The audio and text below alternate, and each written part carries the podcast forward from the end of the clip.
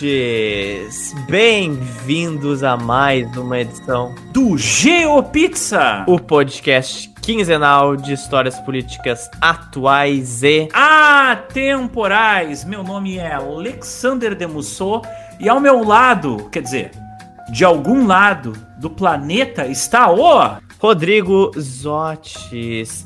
E hoje nós, somado a essa mesa redonda, nós temos mais uma vez um convidado muito especial. Essa pessoa de hoje se chama Quem é? Da onde vem? Por favor, diga-me quem é você, Tânios. Olá, queridos caríssimos, tudo bem? Meu nome é Tânios e hoje vim aqui para somar um pouco com relação a esse assunto tão legal e tão caro a todos nós. Esse ano a nossa capital Brasília fez 60 anos, meus queridos. Ela foi a maior cidade projetada e inaugurada de todo o século 20.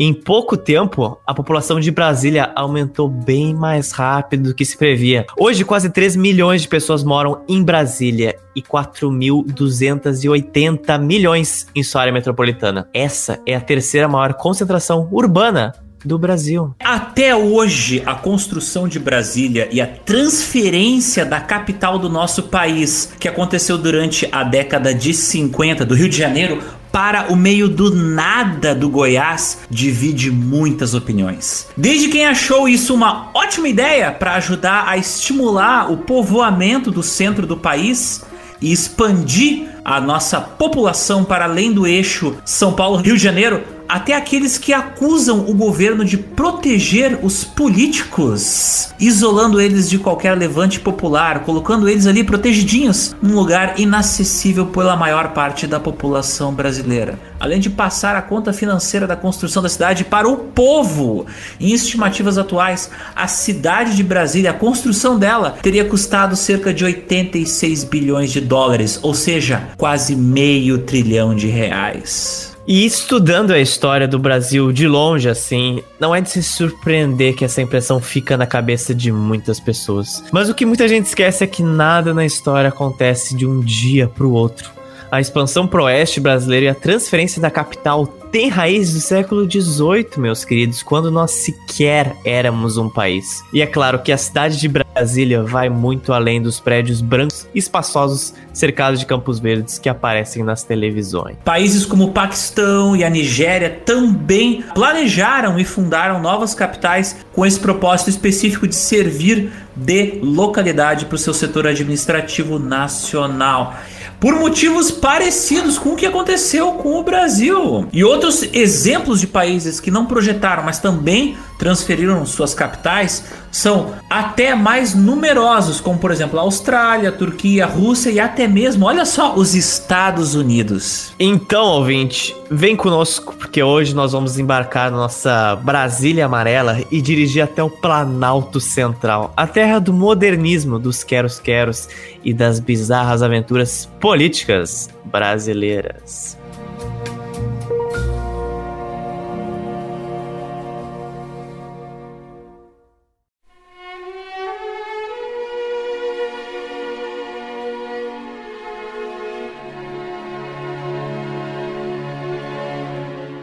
Então, Zotes, eu te pergunto, na época colonial, como é que começou essa história de querer transferir a capital do Brasil Brazuca pro meio do nada? A nossa história começa no passado colonial do Brasil. Quem diria? O primeiro registro no papel de uma transferência da capital foi de 1749, do cartógrafo Francesco Colombina, a serviço da coroa portuguesa. Ele visitou Goiás e elaborou um mapa do Brasil. E esse mapa era feito porque precisava se fazer novos estudos sobre o Brasil para o Tratado de Madrid de 1750. O Tratado de Madrid nada mais foi do que, digamos assim, o sucessor do Tratado de Tordesilhas, porque esse tratado já estava simplesmente outdated, já que, como a gente sabe, os nossos bandeirantes não seguiram exatamente os limites do Tratado de Tordesilhas. Eles continuaram invadindo terras que eram, entre aspas, originalmente de posse da coroa espanhola e foram expandindo as fronteiras das colônias portuguesas.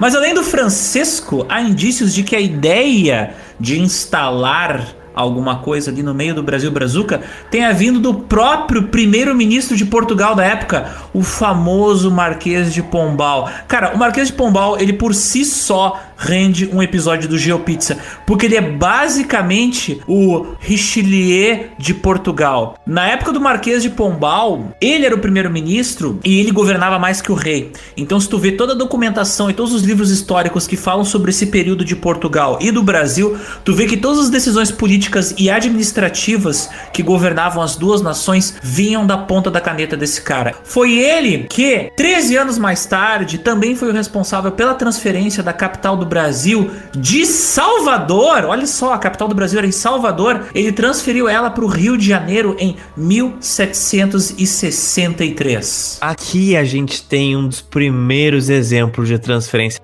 da capital. E é importante ver os motivos que fizeram com que ela fosse movida de Salvador para o Rio. Desde o fim do século XVII apareceram as primeiras notícias sobre ouro no interior do Brasil. E em pouco tempo, diversos pontos de Minas Gerais, Goiás e Mato Grosso se tornaram grandes centros de extrações de minérios. Principalmente, é claro, o nosso ouro douradinho. Para lucrar com essa extração, os portugueses criaram uma série de impostos e exigências na exploração das minas. Além disso, as vias de acesso começaram a ser constantemente fiscalizadas por oficiais que tinham a missão de combater contrabando dessas pedras preciosas. É inclusive nessa época, meus amigos, que surge. Vocês já ouviram falar da expressão santo do pau oco? Eu já. Não, Então, ao que se refere a expressão santo do pau oco? Como é que o pessoal fazia para poder fazer tráfico de ouro e pedras preciosas nessa época? Tu cavucava as estátuas dos santos, né? País católico, todo mundo tinha uma estátua de santo em casa. E aí, no oco do pau do santo, naquela naquele porque os santos eram esculpidos em blocos de madeira, né? Tu escondia ouro e assim as autoridades portuguesas não sabiam que tu tinha ouro escondido dentro de casa e assim não cobravam imposto sobre aquele ouro que tu tinha escondido. Foi daí que surgiu a expressão santo do pau oco, cara. Veio de Minas Gerais essa expressão. Ula lá. Os impostos que os portugueses impunham sobre, sobre as minas de ouro aqui no Brasil eram muito absurdos.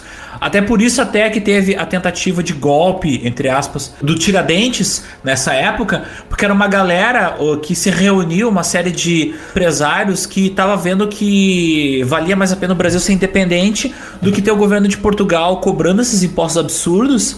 Então era bem séria essa questão da exploração do ouro ali em Minas e ali nas beiradinhas do Goiás. Assim, a mudança da capital para o Rio foi bem importante, porque os lucros da mineração seriam regulados e chegariam mais rápido até Portugal, inclusive. Mas a ideia original do Marquês era mudar a capital não para o Rio, mas para o interior do Brasil colônia. Contudo, é claro, isso não chegou a acontecer. Mas desde então é importante dizer que essa ideia do Marquês plantou a semente da transferência da capital para o nosso Brasil colônia.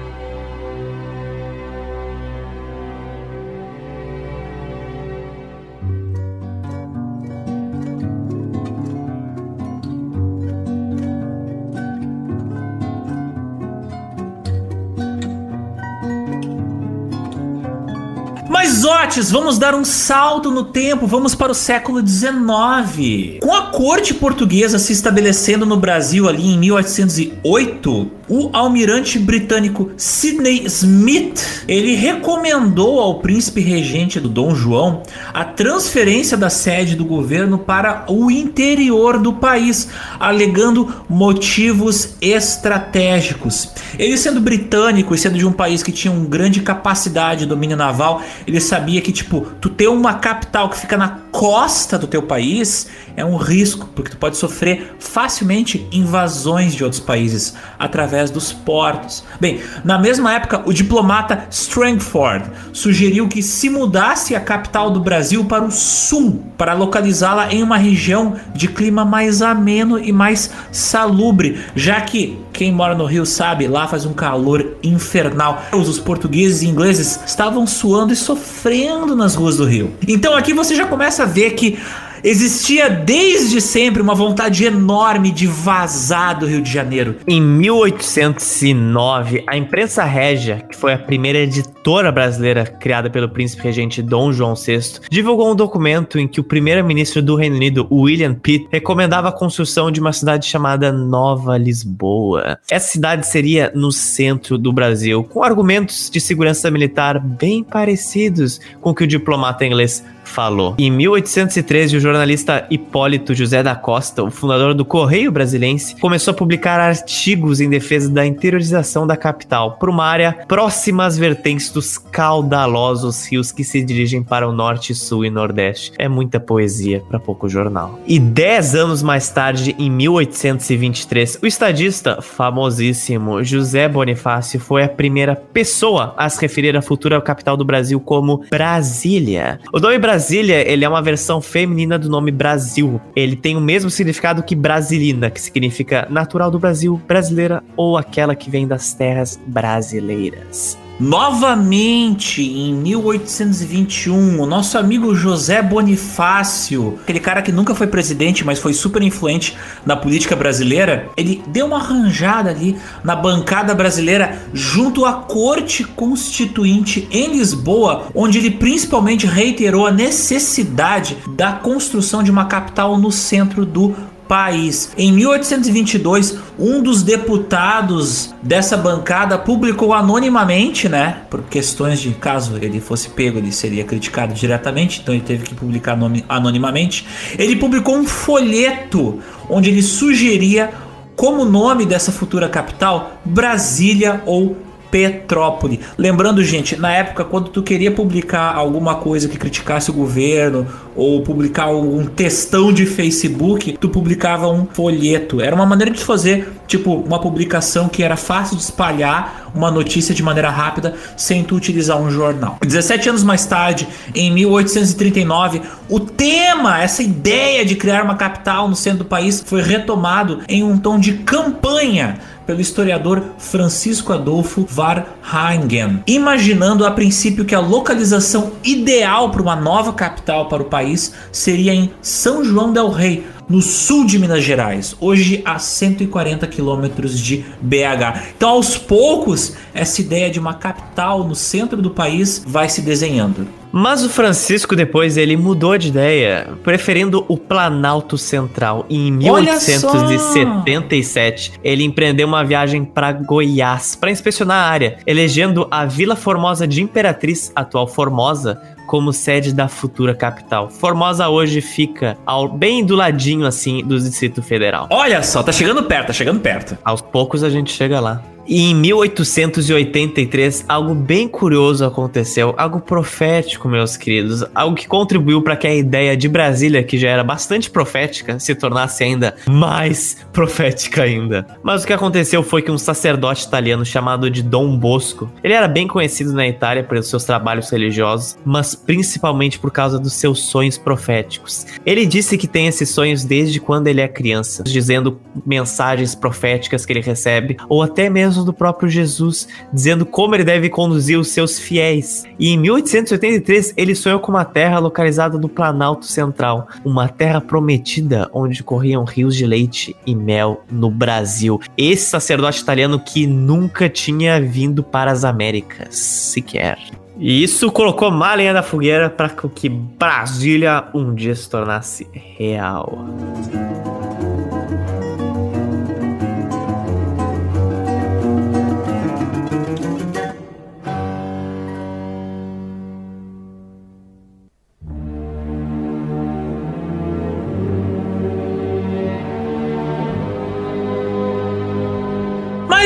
Zotes, o que acontece? O que, que acontece? Golpe. Golpe. Golpe, golpe contra o quê? Contra o imperador. E é o que acontece? República. Com a República Brasileira em 1889, o país que se libertar do legado imperial que por séculos havia dominado nosso país e começou a investir mais em expedições pro centro do Brasil. Nessa época que começa um modismo tipo, vamos explorar terras desconhecidas, não só no Brasil, mas no mundo inteiro. Começam as grandes expedições, por exemplo, para África, as grandes expedições para regiões desconhecidas do Ártico. Com a primeira Constituição Republicana de 1898, a ideia de mover a capital para o centro de Goiás foi mais além que havia uma área pertencente à União no Planalto Central de cerca de 14 mil quilômetros quadrados, para nela estabelecer-se a futura capital federal. Então, tipo, o sonho tava lá, o pessoal continuava batendo no prego para ele entrar na madeira. A ideia de Brasília entre os ideais republicanos dizia que ela iria fundar um novo tipo de cultura brasileira. Seria praticamente descoberto um novo tipo de Brasil. Era aquela ideia de tipo, vamos formatar o país, vamos abandonar tudo que é velho e criar algo novo. Criando uma capital numa região com uma vegetação nova, com um clima novo, isento do passado, isento daquela história colonial que há tanto tempo havia existido no nosso país. Está chegando um novo século, então a gente tem que modernizar as coisas, nós temos que mudar o mundo. Então, em 1892 foi nomeada a Comissão Exploradora do Planalto Central do Brasil, liderada pelo astrônomo Luiz Cruz e integrada por uma série de pessoas super preparadas, como médicos, geólogos, botânicos, engenheiros, que fizeram um levantamento da topografia, do clima, da geologia, da fauna, da flora, de tudo que havia ali no Planalto Central do Goiás. A área então foi batizada como Quadrilátero Cruz e a comissão designada recebeu o nome de Comissão Veracruz. Dois anos mais tarde, Cruz e outros cientistas fariam uma segunda expedição em 1894, a mando do Floriano Peixoto. O Luiz Cruz percebeu que os rios da região permaneciam cheios mesmo durante as estações da seca o que poderiam ser propícios para a construção de uma cidade. Ali é uma região onde tem nascentes de rios que vão para a Bacia Platina, Bacia Amazônica e Bacia de São Francisco. A área que ficou conhecida como Quadrilátero Cruz, uma área de 14.400 km e os resultados da pesquisa foram apresentados no mesmo ano, em 1894. Essas foram as chamadas Missões Cruz. Elas foram fundamentais para entender, tipo, caralho, ali tem futuro. Tipo, não é só um cerrado desgraçado onde não tem nada. Não, tem água. E essa água futuramente seria utilizada para poder construir, por exemplo, a barragem que iria fornecer eletricidade a Brasília. Mas antes, vamos pular para onde? Vamos pular para o século 20. Virou o século, meus queridos. Uou! Mudaram os ares. Agora Future. estamos no século 20. E agora é a hora da Terra Brasilis brilhar. Uh!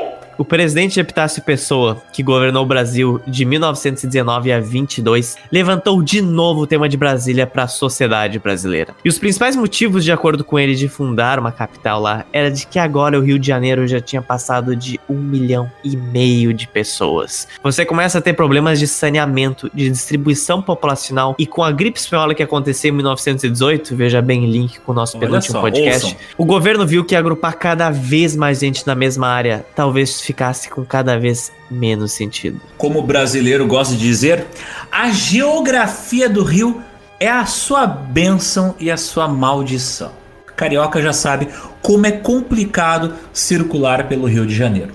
Quem já visitou a ex-capital do Brasil, por exemplo, sabe que o Rio de Janeiro é muito complicado geograficamente. Hoje, ele é uma cidade com 8 milhões de pessoas ele tem um dos piores trânsitos do mundo, inclusive pior do que o trânsito de São Paulo, que é uma cidade que tem mais pessoas, né? 12 milhões de habitantes. Tu tem esse problema de que, por exemplo, as grandes vias elas circulam entre os morros, uh, tu tem poucas avenidas, o que faz com que tu tenha problemas de concentração da população, problemas de administração do espaço, e esses problemas que hoje são extremamente prejudiciais para o Rio de Janeiro já eram claros para os governadores da capital brasileira na época da República velha. E com inovações tecnológicas como carros, a eletricidade, o crescimento do saneamento público básico, a população explodindo começou a se tornar cada vez mais gritante de que, uau, se o Rio de Janeiro continuar sendo a maior cidade do Brasil, a capital econômica e política da nação, isso vai se tornar um grande problema. Mas, gente, influenciado por todas essas questões geopolíticas e administrativas, o que que o Epitácio Pessoa resolve fazer? Em 1922, o Epitácio baixou um decreto que determinava o assentamento da pedra fundamental da construção da cidade de Vera Cruz. Com uma caravana de 40 pessoas, eles foram até lá e colocaram a pedra fundamental no Morro do Centenário. E vocês sabem o que acontece agora? Depois desse maravilhoso start pelo Epitácio Pessoa de 22, O que, o que, Zotes? O que que acontece? o projeto finalmente fica vários anos dormente. Nada acontece feijoada por 30 anos na construção de Brasília. Desbravar o centro brasileiro é bem difícil, gente. Vamos ser pacientes. Mas calma, gente. Calma que Brasília ficou intocada. Mas isso não quer dizer que os seus arredores não foram cobiçados e explorados um pouquinho mais adiante.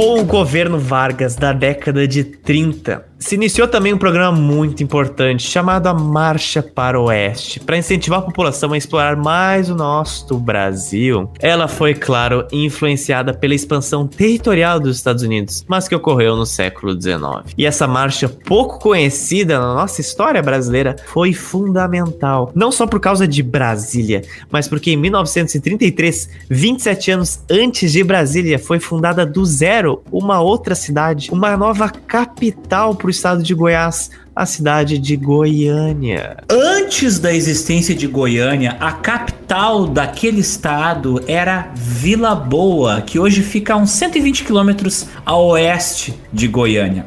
Ela foi uma cidade construída totalmente para o comércio de ouro ali por volta de 1729. Portanto, como vocês devem imaginar, as construções dela ela é muito parecida com Paraty, com suas ruas de pedra, aquelas casinhas coloniais, né? Aquelas casinhas coloniais portuguesas, a igreja no centro da cidade, assim por diante. Ela inclusive é uma cidade turística e grande parte do dinheiro que as pessoas que moram na cidade vem do turismo. Mas embora seja muito bonita até hoje, Vila Boa no seu auge econômico durou muito pouco tempo, porque a mineração no estado de Goiás teve o seu ápice, adivinha quando? Em 1750. E depois disso foi só decadência, só desgraça.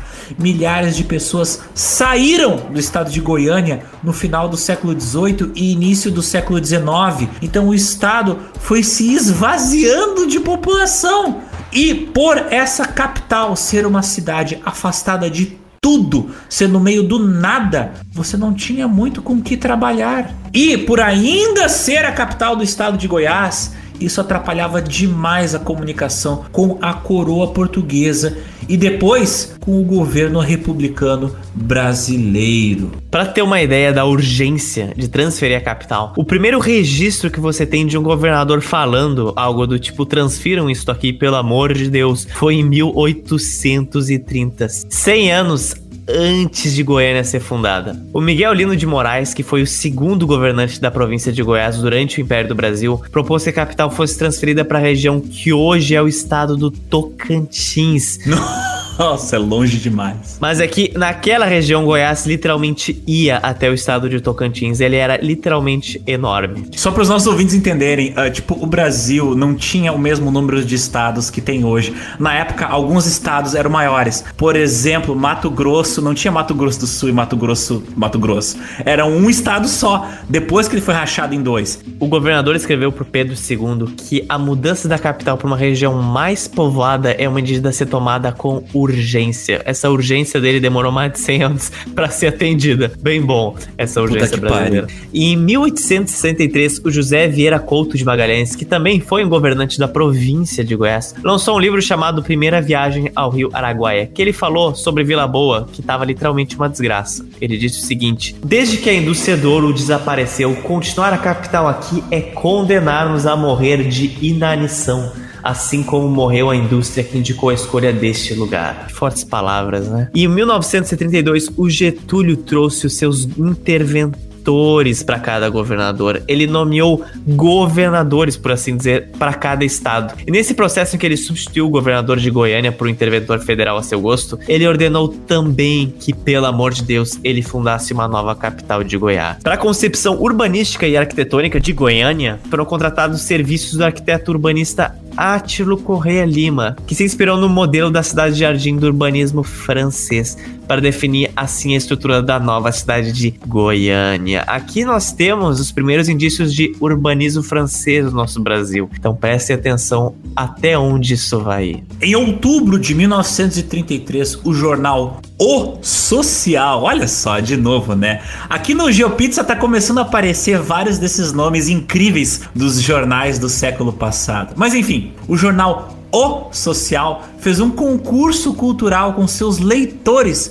para escolher o nome da nova capital de Goiás. E em 16 de novembro do mesmo ano, o jornal trouxe os resultados da apuração de votos. Atenção para o desfecho. Petrônia foi o nome escolhido. Escolhido por quê? Em homenagem ao governador, entre aspas, ao interventor que estava governando Goiás. E esse nome, Petrônia, recebeu 105 votos, enquanto o nome Goiânia, nome sugerido pelo professor Alfredo de Faria Castro, não conseguiu chegar nem a 10 votos. Mas se existe uma coisa que o Getúlio Vargas gostava, gente, era de fazer as coisas na marra. Ele não era um cara muito democrático. Tanto é que ele foi ditador do Brasil por um certo tempo, né? Então, portanto, o nome Petrônia não pegou. E por algum motivo, o Pedro Ludovico também não curtiu o nome da cidade em sua homenagem.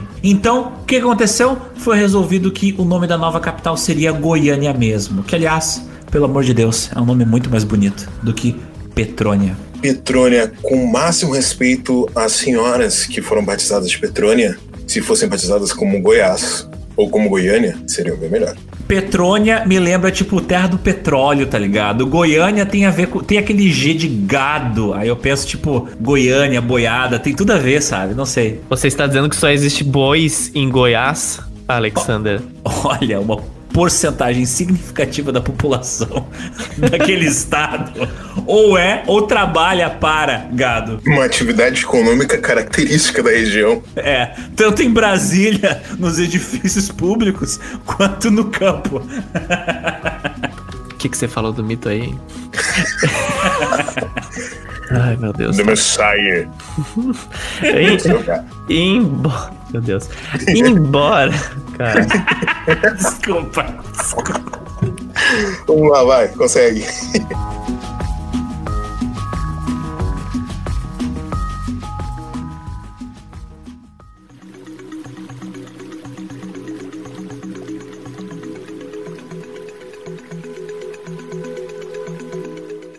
Meus caros, agora entramos em uma parte extremamente importante dessa nossa conversa, que é justamente o modernismo, toda essa arquitetura, todo o conceito da nossa capital federal. Antes da gente abordar os primeiros andaimes sendo postos no centro de Brasília, é preciso falar sobre a sociedade dos anos 50 e como ele enxergava a existência da cidade ideal. E hoje, mais da metade das críticas que Brasília deve receber é por causa da sua urbanização, mas ela foi construída como é hoje por um motivo. Anos 50 é uma época em que o carro começou a tornar acessível. Época do êxodo rural, aumento dos arranha-céus, tudo isso demanda estruturas físicas e novas formas de como organizar isso em uma cidade. Estava sendo cada vez mais propostas. Os famosos espigões de São Paulo, os conhecidos à época, os arranha-céus, foram prédios que começaram a surgir aos montes a partir da década de 50. Prédios de mais de 15 andares que eram muitas vezes elogiados, mas outras também muito criticados. Afinal, aquelas estruturas enormes eram algo completamente novo. Embora o primeiro arranha-céu do Brasil tenha sido edifício à noite do Rio de Janeiro em 29, a moda dos arranha-céus demorou para pegar aqui no Brasil. É interessante comentar que, tipo, uh, durante esse período dos anos 50, ó, o futuro é para ontem e a gente tem que construir coisas novas. Então, nos Estados Unidos, esse período é onde eles começam a demolir vários edifícios do século XIX nos centros das grandes cidades. É nesse período onde é planejado os elevados que iriam percorrer toda a ilha de Manhattan. Não sei se os ouvintes sabem, mas existia uma planta e ela quase foi aprovada pela prefeitura de Nova York, que todas as avenidas de Nova York teriam elevados de três andares. Imagina Manhattan, toda ela, todas as ruas sendo cobertas por elevados, três andares de pistas de carros. Cara, que inferno, mano, meu Deus. Gra pois é, que inferno, cara, seria horrível. Então, tipo, existia um empolgamento com essa ideia, tipo, vamos destruir o passado formatar tudo, construir coisas novas e a galera tava empolgada também com o concreto armado. Eu sei pelo meu pai, sei por causa das histórias que o meu pai me contou, que nessa época o que tava bombando era o empolgamento com a ideia de que com o concreto armado, com essa nova invenção, não era uma invenção nova, mas ela se tornou extremamente popular na década de 50, de que ela ia libertar os arquitetos e os engenheiros. Tu não ia precisar mais, por exemplo, construir formas retas, tu ia poder fazer curvas com concreto armado. Então, tu poderia construir tudo com concreto e tudo nessa época foi construído com concreto, concreto armado. Para quem não sabe o que é concreto armado, concreto armado é o seguinte: tu constrói um esqueleto feito de arame e ou aço e em volta dele tu põe o concreto. É assim, por exemplo, que tu consegue construir uma ponte, tu consegue construir um, um, edifício curvo, tu consegue construir algo que se projeta em direção ao ar, sem uma coluna sustentando, porque o concreto armado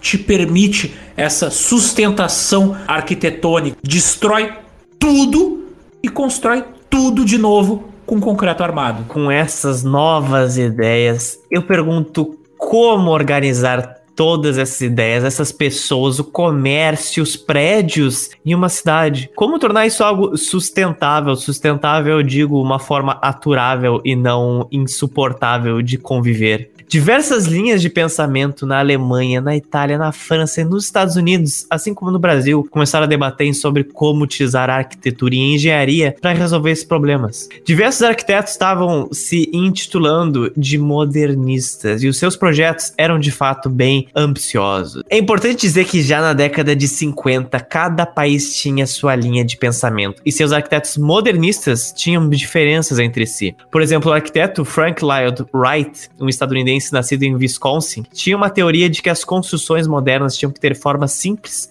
e que se podiam se misturar com a natureza, como se fossem coisas orgânicas, por assim dizer. Na concepção dele, inclusive, ele fala que o edifício bom não é aquele que fere a paisagem, mas sim aquele que a torna mais bonita do que era antes dele ser construído. E em relação a esse design orgânico, ele falou que a caixa é um símbolo fascista. E a arquitetura do futuro deve ser o oposto de um quadrado. Então, por essas por esses insights, vocês já podem perceber que as ideias dele estão bem diferentes das inspirações que Brasília teve. Embora Brasília possa ser considerada modernista também, tanto quanto Wright. Mas Wright ele foi um arquiteto influente na primeira leva do modernismo, por assim dizer, na década de 20 até 40, não mais na de 50. Os princípios deles foram incorporados por vários arquitetos e foram bem modificados. Vários dos princípios arquitetônicos que foram pensados e divulgados pelo Frank Lloyd Wright, eles foram, por exemplo, incorporados pela Bauhaus, mas o Frank Lloyd Wright, falando bem seriamente, ele fazia casa para burguês americano. Ele não fazia casa para pessoas comuns.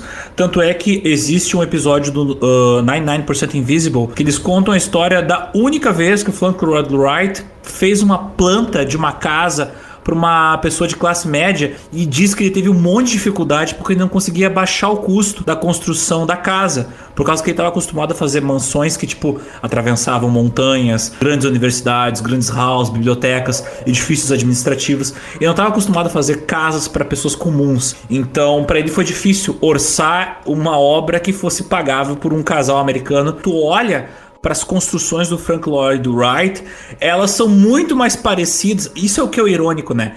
Quem veio depois dele, quem veio na década de 50, diz que ele era um babaca, um classicista, ele era do Art Deco, Art Nouveau. Só que as obras do Frank, Frank Lloyd Wright, elas envelheceram muito melhor do que as obras da galera da década de 50. Porque a galera da década de 50 estava preocupada em empilhar as pessoas uma em cima da outra a despeito dos aspectos psicológicos dessas grandes blocos de construção, tipo assim, vamos empilhar um edifício com 50 apartamentos um em cima do outro e foda-se se as pessoas vão viver bem, elas vão ter um lugar para viver. Já o Frank Lloyd Wright vinha da ideia tipo, o ambiente tem que ser psicologicamente interessante para tu viver.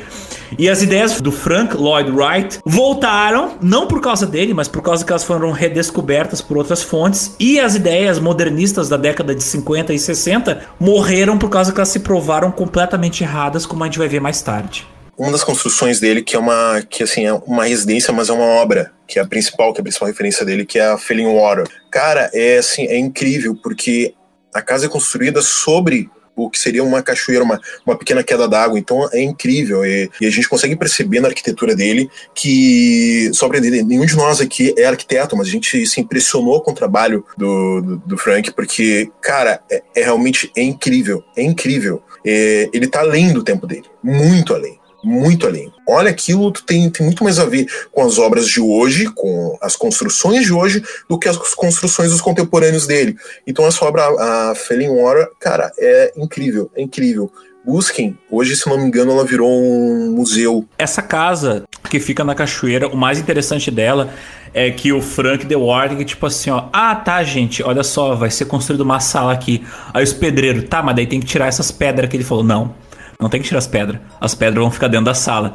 Aí tu entra dentro da sala da casa e tá lá as pedras. Só que ele construiu a planta em volta das pedras. Então tu olha pra sala e é uma casa construída na década. na fucking década de 30. E tu vê que, tipo, a natureza atravessa o edifício de maneira orgânica. E há uma porra de uma linha reta cortando a natureza e ela parece orgânica. É, é tu olha para casa, tu poderia filmar um filme que se passa na década de 60, tipo 2060, sabe? E ainda assim a casa pareceria futurista, de tão à frente do tempo dela que ela era, sabe? Então era uma, é uma casa construída por um cara que os modernistas consideravam velho, gagá, só que ele era mais modernista que os modernistas, sabe? Ele já incluía na arquitetura dele esse conceito de tipo, não, não vamos destruir o que tem em volta, vamos incluir dentro da obra. Então, tipo, tu tá tendo uma conversa com o teu brother ali na casa da cachoeira e tu pode sentar na pedra que fazia parte da cachoeira antes da casa ser construída, sabe? Sim.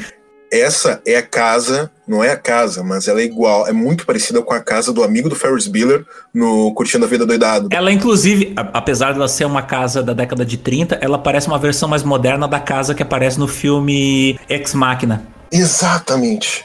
E no caso da Europa, a França pegou boa parte da sua influência modernista da Alemanha, da escola de Bauhaus, que foi uma famosa escola de arte moderna. E é importante dizer de cara, e muita gente já sabe disso, a Bauhaus era bem diferente da sutileza orgânica que a gente falou do Wright, por exemplo as construções projetadas por várias pessoas influentes da Bauhaus era possível com que você visse cada canto da casa de qualquer ponto que você estivesse, porque você não tinha basicamente curvas em uma casa. E quanto menos curvas você tem, mais fácil você consegue ver todos os pontos e mais útil é o seu espaço aproveitável. Você consegue habitar, digamos assim, cada metro quadrado. E para os arquitetos brutalistas, como eles começaram a ser chamados, a praticidade era a chave. Você tinha que aproveitar o máximo de espaço possível em uma época onde cada vez mais as pessoas precisavam de moradia. E ficar perdendo espaço para curvas não é nada bonito, não é nada considerável com a, o resto da população. Por que esses caras são chamados de brutalistas? Por causa que era brutal a aparência das construções que eles faziam. A maior parte desses edifícios não tinham pintura externa, era só concreto puro. Tu olha para os edifícios construídos por esses engenheiros e arquitetos, são enormes blocos de concreto bruto. Por isso que essa forma de arquitetura ganhou o nome de brutalismo. Os brutalistas compensaram a falta de junção da arquitetura com a natureza com grandes espaços verdes. As casas tinham grandes pátios ou eram muito separadas uma das outras. E como você fazia um conjunto de casas, então você agrupar mais pessoas, não era só um prédio que você poderia fazer separados um do outro, mas era também uma mega quadra, ou como o arquiteto precursor da arquitetura modernista na França chamava, o Le Corbusier, as unidades de habitação. Essas unidades de habitação não eram nada mais do que grandes blocos de prédios para moradia, quarteirões completamente quadrados. Esses mesmos que veio na sua cabeça agora quando eu falei você lembrou de Brasília. Isso se popularizou principalmente em países afetados pela Segunda Guerra Mundial, como Alemanha, Inglaterra, França e principalmente com algumas modificações na União Soviética e no leste europeu. E aí, como o pessoal resolveu reconstruir os bairros, como o pessoal, como os engenheiros, arquitetos e urbanistas resolveram reconstruir as moradias das pessoas da maneira mais industrial e mais prática possível, utilizando os princípios da arquitetura moderna e da arquitetura brutalista. Cidades como Birmingham, na Inglaterra, tiveram mais de 50% das suas habitações destruídas pelos bombardeios dos alemães na Segunda Guerra Mundial. Então, a construção de novas residências para a população era urgente. Sobre o pessoal ter uma referência, o Arquiteturas Brutalistas, a gente pode ter dois exemplos bem claros para nós, dois exemplos nacionais, mas muito mais ali de São Paulo, que é justamente o MASP e o Tribunal de Contas do Estado de São Paulo. Tu vê bem claramente assim como é uma arquitetura brutalista. É bloco, é cimento e deu. Concreto armado e deu. E aí tu faz 15 cópias daquilo. É literalmente arquitetura Ctrl C, Ctrl V. Tu pega uma planta de alguma coisa e tu copia. Isso rolou muito na União Soviética. Por exemplo, recentemente a gente tem falado bastante na internet da, da série Chernobyl. Bem, por que, que a série conseguiu ser filmada com fidelidade histórica? Porque a cidade de Pripyat, que era a cidade que uh, onde moravam as pessoas que trabalhavam na usina de Chernobyl, essa cidade, a planta dela era igual à planta de outras várias cidades. Os soviéticos só copiaram e colaram a planta em outros lugares do país. Então por isso que tu tem várias cidades com a mesma planta, com edifícios com a mesma planta. É literalmente produção industrial de edifícios. Inclusive, é importante citar, depois que a capital da União Soviética foi transferida de São Petersburgo para Moscou em 1918, ela se tornou a maior cidade, a cidade com maior concentração de prédios brutalistas na Europa, exatamente por causa disso, por causa que o governo soviético investiu pesado nessa arquitetura barata e de custo acessível. Moscou ela se tornaria a sede da arquitetura soviética, enquanto São Petersburgo, como ela tinha aqui todo aquele histórico daquela arquitetura do século XIX, aquela coisa cheia de frescura e rococó e coisa tal, arquitetura romântica, como ela estava muito ligada ao passado czarista da Rússia, era também uma opção política do governo soviético esquecer aquela cidade. Logo depois, países que estavam dentro do bloco soviético, como a Lituânia, Estônia, Moldávia, também seguiram com esse legado brutalista de produzir moradia de maneira industrial. Mas a influência do Le Corbusier, que era um grande fã dessa coisa de, ah, vamos construir prédios de maneira prática e minimalista, não terminou só nas unidades de habitação citadas pelos Otis. Ela se estendeu principalmente por causa do planejamento urbano, pelos modismos de planejamento urbano que existiam naquela época. Para as pessoas da década de 50, a cidade do futuro deveria ser constituída de grandes blocos de apartamentos, deixando o terreno fluir debaixo da construção, o que formaria algo semelhante a parques de estacionamento. Eu diria que a arquitetura da década de 50, vista pelo olhar de 2020, é quase uma coisa meio distópica, assim, sabe? Aquele cinza, cinza, cinza, cinza. E também uma coisa a se pincelar é que durante muito tempo os prédios públicos, principalmente da administração federal, eram prédios com essa arquitetura brutalista. Uma coisa muito simples. Basta assim, dê uma, dê uma volta pela sua cidade. Reconheça o brutalismo em um prédio. Muito provavelmente aquele prédio tem a sua origem dentro da administração pública federal. É, é, é, uma coisa assim muito característica da, de uma época, de um tempo. É até engraçado falar essa coisa tipo blocos de cimento, coisas sem adereços, tu fazer coisas de maneira industrial, porque o Le Corbusier ele defendia que, entre aspas, por lei todos os edifícios deveriam ser brancos. Essa era uma crítica dele a qualquer esforço artificial de tu colocar adereços de ornamentação nos edifícios. Tipo, um edifício tinha que ser uma moradia, tinha que ser aquela coisa assim, ó, tipo, pra tu morar e viver. É uma máquina de viver, uma máquina de morar, uma máquina de trabalhar. Não é um ambiente para tu, tipo, aproveitar, sabe? Tu olhar e tipo, ah, que prédio bonito. Não, isso é uma máquina de viver, uma máquina de morar, uma máquina de trabalhar, sabe? Então, por isso que tantas cidades têm tantos desses blocos de concreto que posteriormente foram tão criticados por serem monótonos e desagradáveis para os seus habitantes.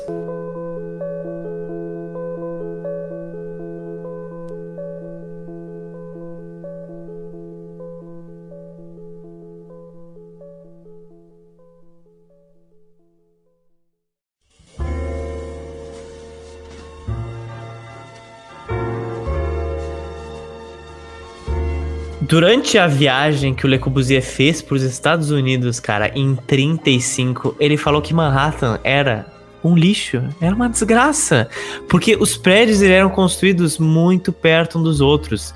E utopicamente ele propôs substituir todos eles, cara. Olha a audácia desse corno. Ele propôs substituir todos os prédios de Manhattan por um único arranha-céu cartesiano, circulado, digamos assim, por outras unidades de habitação menores e de trabalho, que libertaria espaço para mais espaços verdes que se partissem dele, assim. É como se desse grande arranha-céu saíssem vários prédios em uma grande forma geométrica ridícula meu Deus do céu. É, volta aquilo que eu falei, eram os ideais daquela época. Coincide com o período onde eles estavam destruindo vários edifícios históricos do século XIX. Eles queriam apagar o passado e reconstruir tudo.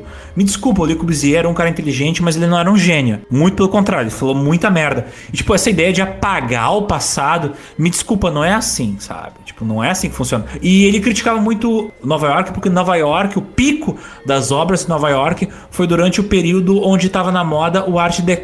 Então, se tu prestar atenção, todos os arranha-céus clássicos de Nova York, eles são cheios de adereços. Tipo, se eu não me engano, o edifício da Chrysler, ele tem águias de metal nas arestas dele. Sim. Eu, eu até entendo que ele apaga o passado, mas ao menos faça uma nova construção bonita, entendeu? Aí você apaga o passado que já é ruim e aí já faz algo mais feio, que é pior não, ainda. Não, não apaga o passado. Mantém é, o passado, fode. constrói coisa nova em volta. É, eu concordo. Adapta o passado. Pra você é negativo duas vezes seguida, entendeu? Se fosse uma negativa e outra positiva, até vai, mas as duas juntas, aí é foda. E com essas ideias surreais é que o Le Corbusier bolou, cara, da sua mente brilhante, um projeto que se chamava Ville Radies, ou a cidade radiante, brilhante. E é muito importante ver o que era essa cidade, porque ela ia influenciar diretamente Brasília.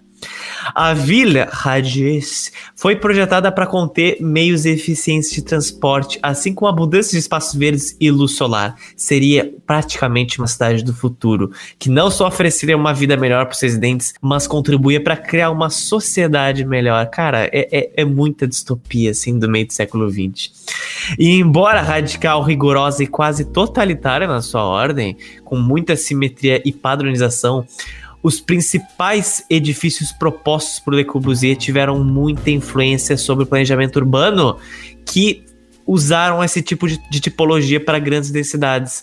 De acordo com os ideais modernistas de progresso que encorajaram a aniquilação do passado e da tradição, a nova cidade da Cidade Radiante ia ter vários arranha-céus pré-fabricados de alta densidade idênticos um ao outro, distribuído por várias áreas, permitindo que a cidade funcionasse como uma máquina viva.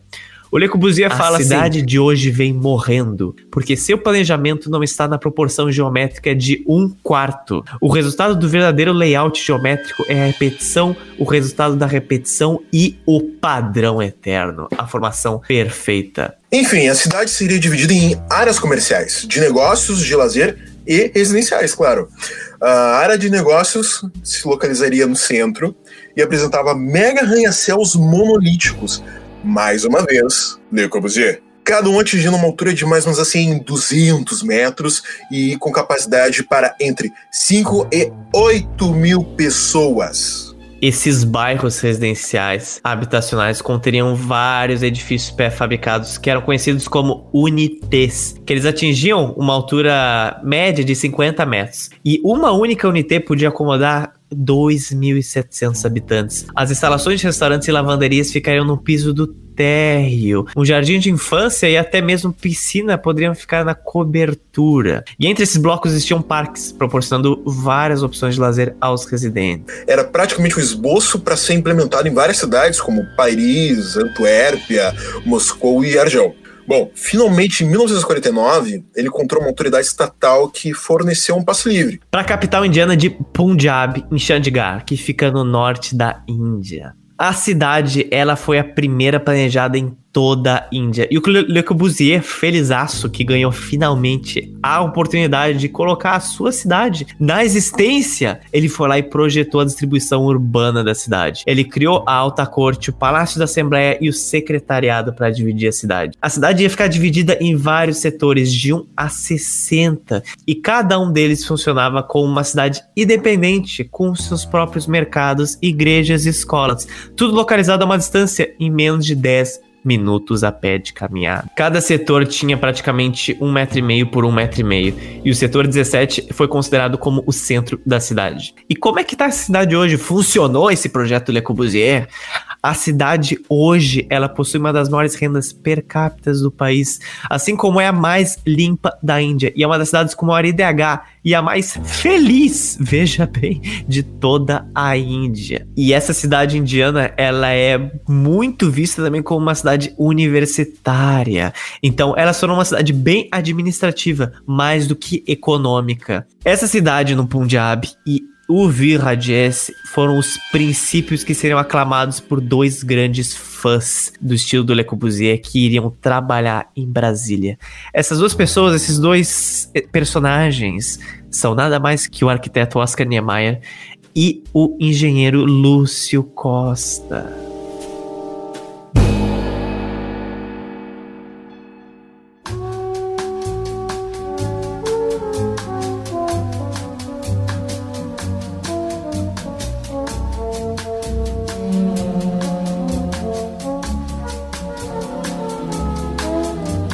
Estamos agora na década de 50, aproximadamente 1954, e o presidente, no caso, é o Café Filho. Ele homologou a escolha do local definitivo da nova capital, com a exata área do futuro Distrito Federal. Finalmente! Redigido pelo Marechal José Pessoa, a cidade de Veracruz teria grandes avenidas chamadas Independência, Bandeirantes, e se você notar, bem diferentes dos nomes atuais que a cidade tem de suas siglas com números. Em 1955, um candidato mineiro à presidência chamado Juscelino Kubitschek, que já foi prefeito e deputado de BH, parece bem empolgado com o advento do modernismo e com a interiorização da capital. Ele começa a citar como uma das principais metas, como se caso fosse eleito, e isso começa a virar a principal característica dele. Vencendo a eleição e sendo empossado no último dia de janeiro de 1956, Juscelino Kubitschek falou que Brasília estava no top priority do plano de metas dele. A partir de então, o Juscelino não perde mais tempo. Ele faz uma das coisas mais importantes que dá o start total nas obras da capital,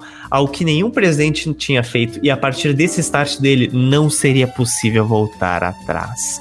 Em março de 56, ele decide quem de fato ia botar a mão na massa daquele projeto e seria a companhia urbanizadora da nova capital, a famosa Nova Cap. Ela iria iniciar as obras e ela decide que o nome da cidade deveria então ser Brasília e não Vera Cruz como estava sendo proposto. O JK coloca então o arquiteto Oscar Niemeyer como diretor técnico e seria o próprio Niemeyer que ia construir as áreas residenciais e os prédios governamentais. Só que essa escolha do JK não foi do nada. Esse é o problema que eu citei no início do podcast. Algumas pessoas acham que o JK estalou os dedos e surgiu Brasília e Niemeyer. Não foi bem assim que funcionou. E o Niemeyer e o JK já se conheciam nessa época. Os dois se conheceram bem no início de 1940.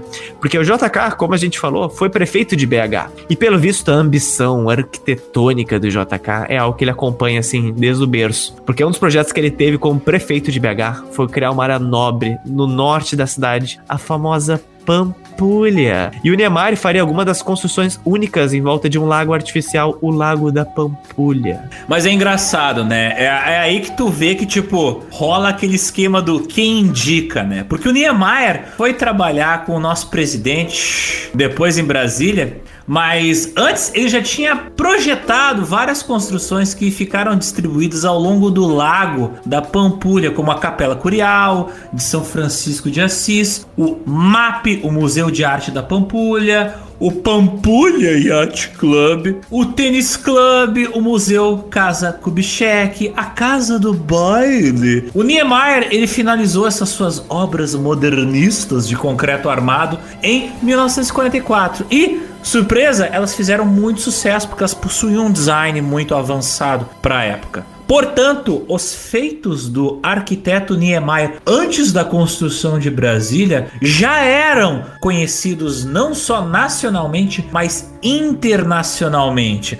Fotos dessas obras burguesas e bonitas e modernistas e caras que ele fez em volta do Lago da Pampulha circularam em jornais pelo mundo, em revistas de arquitetos, em livros que andavam na mão de estudantes de arquitetura. Foram circulando pelo mundo inteiro. Então, nosso amigo Niemeyer já era um popstar antes mesmo da construção de Brasília. Também é importante falar que aos 32 anos, ainda um gurizote, em 1939, o Niemeyer ele havia participado do concurso que escolheria o projeto que seria exibido no pavilhão brasileiro durante a Feira Mundial de Nova York. Essa era uma feira que apresentava vários projetos e várias novidades e o Brasil mandou para lá alguns dos seus melhores projetos. E o projeto Niemeyer agradou tanto a galera que visitou a, no, o nosso, a nossa stand ali na feirinha da Feira Mundial de Nova York, que o prefeito da cidade de Nova York, o Fiorello LaGuardia, ele concedeu ao arquiteto Niemeyer as chaves da cidade de Nova York. Os próprios Estados Unidos já viam o Brasil como um vanguardista na arquitetura moderna por causa de caras como o Oscar Niemeyer. E em 1947, a fucking United Nations, a ONU, ela convidou o Oscar Niemeyer para projetar a sede que seria construída em Nova York. Obviamente, aquele edifício quadrado, alto, enorme, cheio de janelas de vidro, aquele bloco de concreto que tem ali em Nova York, adivinha quem planejou? Niemeyer! Ele integrou a equipe de arquitetos que projetou e, obviamente, posteriormente inaugurou o edifício em 1952. Então, em 1955, quando começaram as obras de Brasília, o famosíssimo Oscar Niemeyer já era um cara conhecido mundialmente, já era o arquiteto mais famoso do Brasil. Nessa mesma época, ele estava terminando a construção de um dos mais icônicos prédios de São Paulo. Um edifício com um design pensado a partir dos conceitos que ele tanto fala, da coisa das curvas, de explorar as potencialidades do concreto armado. Que edifício era esse? O edifício Copan, que claramente só poderia ter sido um re negócio retardado sair da cabeça dele. Né?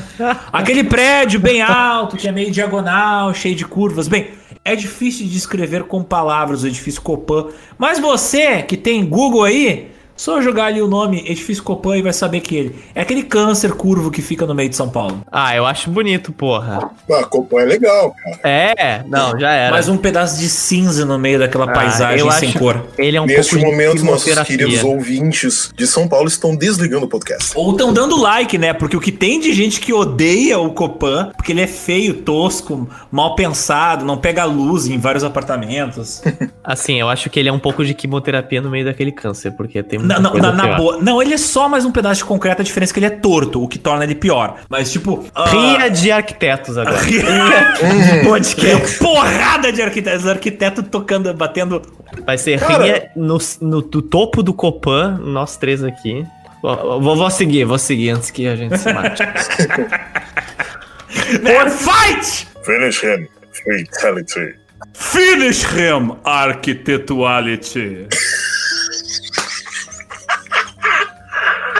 Deu porra. Pode falar. Portanto, o Niemeyer, esse homem internacionalmente famoso, que infelizmente a sua morte é cobiçada pelo Alexander agora, ficaria com a concepção dos edifícios de Brasília, projetando prédios como o Congresso Nacional, o Palácio da Alvorada, o Palácio do Planalto, o Supremo Tribunal Federal e a Catedral de Brasília. A Catedral de Brasília, inclusive, inspirou os prédios do planeta do Thanos, né?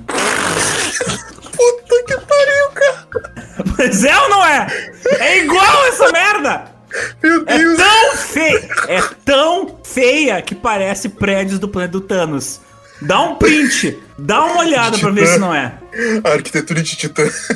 É Ó, sério, teu planeta cara. aí, cara, tá falando mal do teu planeta, vai É, deixar uma coisa um dessa. pouquinho. Não, é por isso que professor. poli... é por isso que bra... político brasileiro dá snap na população, tá ligado? Já tá tá tudo ligado, velho, tá tudo conectado. Pro planejamento urbano de Brasília, para saber como os carros iam se mover, como as quadras iriam ser comportadas, foi aberto um concurso para que engenheiros e arquitetos mandassem os seus projetos. E o vencedor foi um projeto chamado Plano Piloto do Lúcio Costa. O Lúcio, esse cara, ele já era conhecido no Niemeyer há mais de décadas.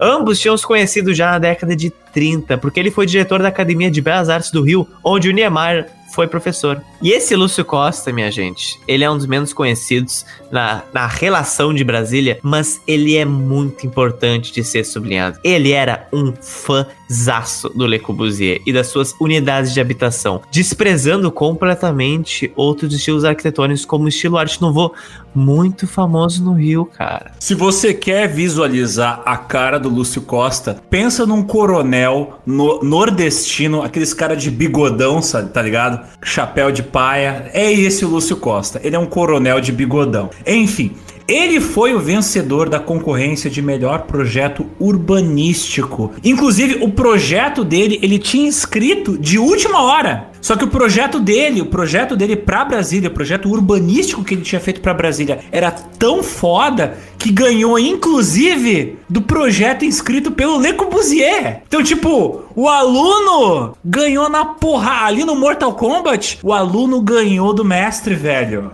Deu um Caraca, velho. finish. Mas Eu não sei se isso é bom ou é ruim.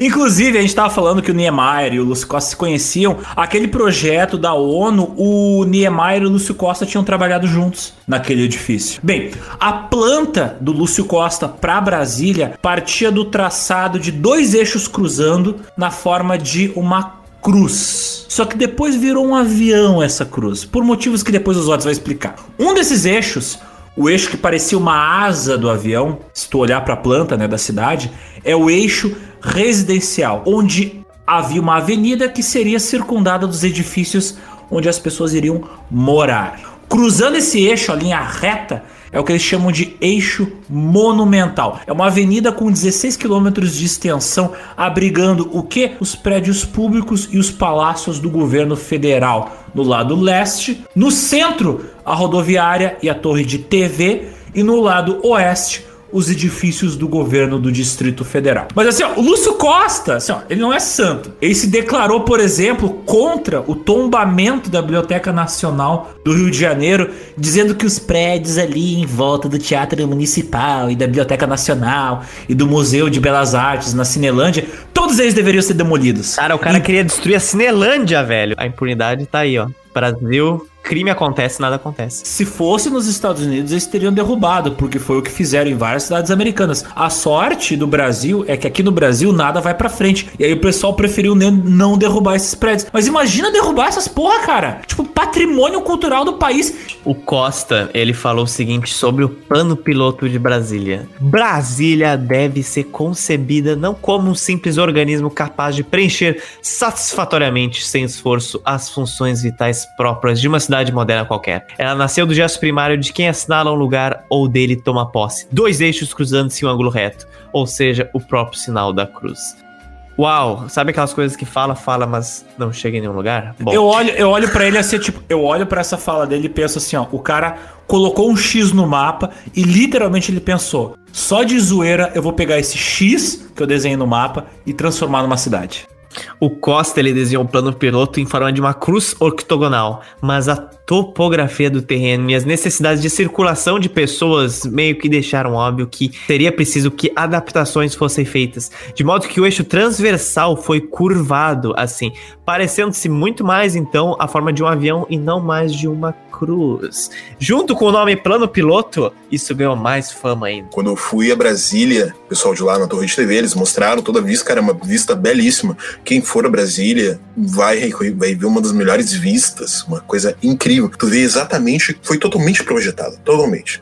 E também uma coisa bem curiosa que os postes, ali naquela volta do eixo monumental e das outras vias, os postes não são chumbados no chão. Eles são parafusados. Isso foi uma coisa assim, a gente reparou por detalhe, por que os postes são parafusados e não são chumbados no chão? E aí eles explicaram que é o seguinte: pensa no Brasil dos anos 50, que há pouco tempo havia entrado numa guerra, claro, ainda que nos 45 do segundo tempo. As décadas passadas também foram décadas de conflitos, instabilidades políticas e tudo mais. Tem uma via larga, larguíssima, bem larga, com postes parafusados. Por quê?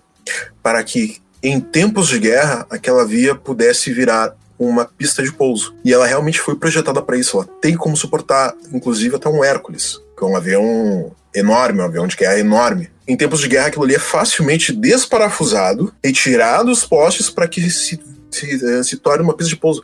Cara, aquilo ali eu achei incrível. Eu achei incrível.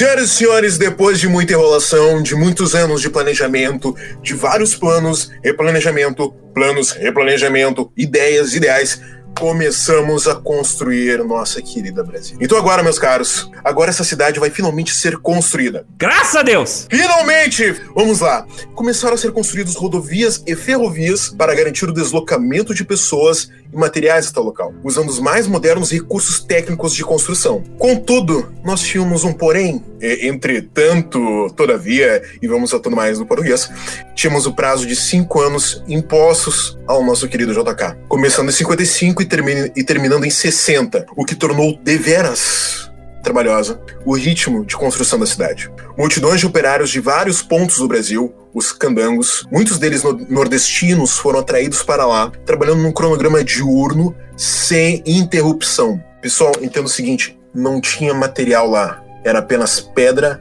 tijolo e areia. Tudo mais tinha de vir de longe, incluindo máquinas pesadas e boa parte do transporte, que era via aérea, o que aumentou bastante o custo de toda essa trabalheira. Apesar da abertura das vias de transporte, o principal ponto de transbordo de carga era em Anápolis, a mais ou menos 139 quilômetros da capital. Os candangos trabalhavam muitas vezes antes do sol nascer, desde as 4 horas da manhã até as 19 horas pense num dia que vocês que foi trabalhoso para vocês, que dizem, nossa, hoje meu dia foi difícil. Galera, o dia difícil de vocês é um dia bom para quem trabalhava sol a sol construindo a capital federal nesse regime de 15 horas.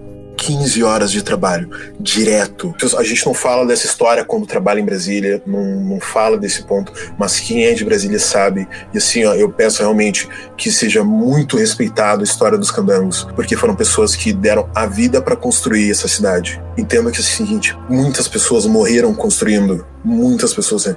Morreram. A gente acha assim absurdo, até às vezes não liga quando ouve os casos de mortes em construções em Dubai, por exemplo, aquela parte dos Emirados Árabes. Mas isso aconteceu conosco. Para a história do Brasil, 60 anos foi ontem. Então, assim, os candangos eles trabalharam muito e são pessoas, são uma parte importantíssima dessa história e que precisam muito, muito, mas muito mesmo serem respeitados. São pessoas que trouxeram as famílias e fizeram a cultura de Brasília ser o que é hoje. A gente vê muita referência do Nordeste em Brasília, justamente porque os candangos vieram se, e se mantiveram ali e fizeram toda a história. Eles foram uma das principais, eles foram a população de Brasília. É uma cidade feita para comportar pessoas de todo o Brasil, com certeza, envolvidas com a administração federal e com o poder judiciário, poder legislativo, mas quem fez Brasília foram pessoas do Nordeste que deram a vida nas obras. Alguém em algum momento precisa colocar as pedras e os tijolos nas paredes dos edifícios. E essa galera é, infelizmente, mal paga. Infelizmente, mal paga até hoje. Imagina na década de 50, num país onde tudo é feito à moda caralho até hoje, imagina naquela época. Então assim, ó, eu não estranho, não é, não, eu não acho estranho que existem lendas até hoje que existem cadáveres de candangos misturados no concreto do Congresso, entendeu? Porque é uma experiência pessoal, não minha, mas do meu velho. Tipo, ele viu gente morrer, viu pessoas sendo esmagadas por andaimes desabando, sabe? E isso aconteceu em Brasília diariamente. Porque Brasília foi feito na correria. E quando faz uma coisa na correria, acontecem acidentes. E quando acontecem acidentes, na escala da quantidade de pessoas que foi para Brasília, tu tem um número muito grande de mortes. E assim, ó, quando eu falo de mortes, não é só mortes provocadas por acidentes, mas tá dos vai citar exemplos também de responsabilidade e de abuso dos poderes públicos nesse período histórico. Um dos motivos do prazo extremamente acirrado das obras era porque Brasília seria, na verdade, inaugurado por outro presidente. Portanto, ter a construção da cidade como um crédito total seu era algo que ele queria demais. O discurso do Juscelino durante todo esse processo construtivo foi super entusiasta, vendo a construção como um passo decisivo da nação em direção à sua independência e unidade política e sua plena afirmação como povo. Me veio agora à mente um termo que é da literatura do, do Euclides da Cunha ali dos, dos Sertões, que é justamente do Hércules Quasimodo. Em uma das palavras, desculpem se eu estou fazendo uma falsa equivalência, quando você tem aquela imagem de uma pessoa fatigada, uma pessoa que é cansada. Toda essa imagem ilude porque, na verdade, ela tem tanta força quanto linguagem usada por ele para descrever o sertanejo. Porém, isso também descreve, descreveria de, de, de, certa forma os candangos. São pessoas abatidas pelo trabalho, mas que não pararam. Pessoas que seguem, seguiram nas suas atribuições, que muitos tiveram que enterrar os próprios colegas durante o trabalho e que a gente precisa realmente diferenciar e respeitar muito essas figuras. Quando eu era criança, eu morei no interior e eu morei, eu morei em Glorinha. Era uma casa grande. Meu pai que construiu ela era para ser moradia definitiva. Nossa, ele insistiu por muito tempo para que aquilo desse certo. Não deu certo. Foi um projeto de vida que não deu certo. Eu jamais vou me esquecer eu com 7 anos de idade, não era nada, tá ligado? Não é nada para mim. Nunca passei fome, nunca passei sede, nunca passei falta de nada. A gente era pobre, entre aspas. A gente era classe média, uh, a classe média bem baixa, digamos assim. Mas existiu um dia onde eu trabalhei o dia inteiro ajudando meu pai a colocar uh, arame nas cercas dos moerões, dos postes que separam as diferentes propriedades. Tu tem uma cerca, essa cerca de arame farpado é sustentada por postes de madeira, que eles têm uma altura de um metro e meio por aí. E cara, a experiência de tu passar 24 horas sem comer e sem beber a água, tu passar fome e sede um dia me marcou muito, tipo assim, ó, caralho. E quando eu era pequeno, eu, eu, eu, lembro que meu pai me contava as histórias do tempo que ele trabalhava como pedreiro, na época ele estava aprendendo a ser pedreiro para depois virar um mestre de obras. E aí me marcou muito essa ideia de, tipo assim, cara, não existe nada comparável a, tipo, essa ideia, tipo, tem que completar uma jornada de trabalho e tu não tem o que comer, tu não tem o que beber, tu tá com sede, tu tá com fome, 11 horas da manhã, tu tá cansado, tu não dormiu direito e tu tem que trabalhar. E esse trabalho vai até tipo 8 horas da noite. E o cansaço que tu chega em casa é tipo algo assim que não dá pra uma galera da nossa geração, quem é novo, entender. Só que esses candangos não faziam isso uma vez por dia. Eles faziam isso todo dia. Sábado e domingo, o ano inteiro, por anos. Então é por isso que é muito importante a gente reforçar aqui nesse episódio a importância desses caras, entendeu? Pessoas vivendo em currais, dormindo em rede. Imagina tu não dormir numa cama. Imagina que tu trabalha o dia inteiro na obra e tu dorme numa rede. Tu não tem uma cama, tu, tem, tu não tem um colchão. Dorme em rede. É um pedaço de pano estendido de um muro ao outro e tu dorme nessa merda. Isso aqui não entra nos livros de história, mas a gente precisa falar aqui, tipo, é uma época onde assim, ó, se tu quebrasse uma perna, tu perdia emprego, tu não recebia atendimento médico. Acidentes aconteciam galera morria, entendeu? Bom, pessoal, a gente tem que ter noção da enorme quantidade de operários que foram em direção às obras e que fizeram nascer inúmeros povoados no entorno do plano piloto. A principal concentração era na Cidade Livre, que depois foi chamada de Núcleo Bandeirante, sudoeste de Brasília. Lá foram construídos até 5 mil casas de madeira para os candangos, erguidas pelas empreiteiras e até 30 mil candangos moraram lá. Todos esses habitantes tornavam o comércio e o movimento da cidade maior do que a própria Goiânia. Ela deveria ser desmantelada ao final da construção da capital, mas não foi o que acabou acontecendo. A população total na área do Distrito Federal, ali mais ou menos em julho de 59, um ano antes das conclusões das obras, foi de mais de 64 mil pessoas. Neste ano, a média de idade era de 22 anos e mais de 19 mil estavam diretamente ligados à indústria da construção, com a grande maioria das outras envolvidas indiretamente. Apenas 37% dos domicílios tinham luz elétrica, 22% com água encanada e apenas um em 16 domicílios possuía geladeira, dentro do universo de 64 mil pessoas. As condições gerais eram muito precárias. As empreiteiras muitas vezes forneciam rações de má qualidade e foi registrado um alto índice de acidentes de trabalho, muito dos, muitos dos quais não possuem nenhum registro detalhado, porque não era do interesse de ninguém registrar aquelas inconsistências. Os salários eram baixos, o pagamento de hora extras era irregular e a inflação acelerada corroía as pequenas poupanças. Além de haver o problema de frequentes abusos da polícia sobre os trabalhadores em nome da manutenção da ordem para a repressão de protestos. Mas é muito importante dizer também que Brasília não era só habitada por quero-queros antes dos candangos chegarem. Desde a época colonial, os descendentes escravizados que fugiram de Velha Boa no Goiás se refugiaram da região que hoje é esplanada dos ministérios de Brasília. Lá eles trabalhavam com agricultura e quase todos pertenciam ao quilombo Mesquita, que ajudaram inclusive a erguer cantinas, hospedagens e refeitórios que receberam as primeiras levas dos candangos Todos os dias eles enchiam as carroças e os carros boi com frutas, verduras, carnes, leite e doces produzidos na comunidade para transportar elas até os canteiros das obras. As, os moradores mais velhos contam que antes mesmo da chegada dos candangos, oito moradores da Mesquita ajudaram a construir o Catetinho, que era uma casa projetada pelo Oscar Niemeyer para que o então presidente Juscelino Kubitschek pudesse acompanhar as obras da capital desde o início, em 1956. As mulheres da comunidade também também trabalhavam na residência como cozinheiras. Os moradores da mesquita também ajudaram a construir em 1958 a usina Saia Velha, que foi a primeira hidrelétrica que chegou a servir a capital. Hoje o Quilombo Mesquita ele fica em Goiânia, não mais no Distrito Federal, mas na cidade oriental, a uns 20 quilômetros assim do plano piloto de Brasília.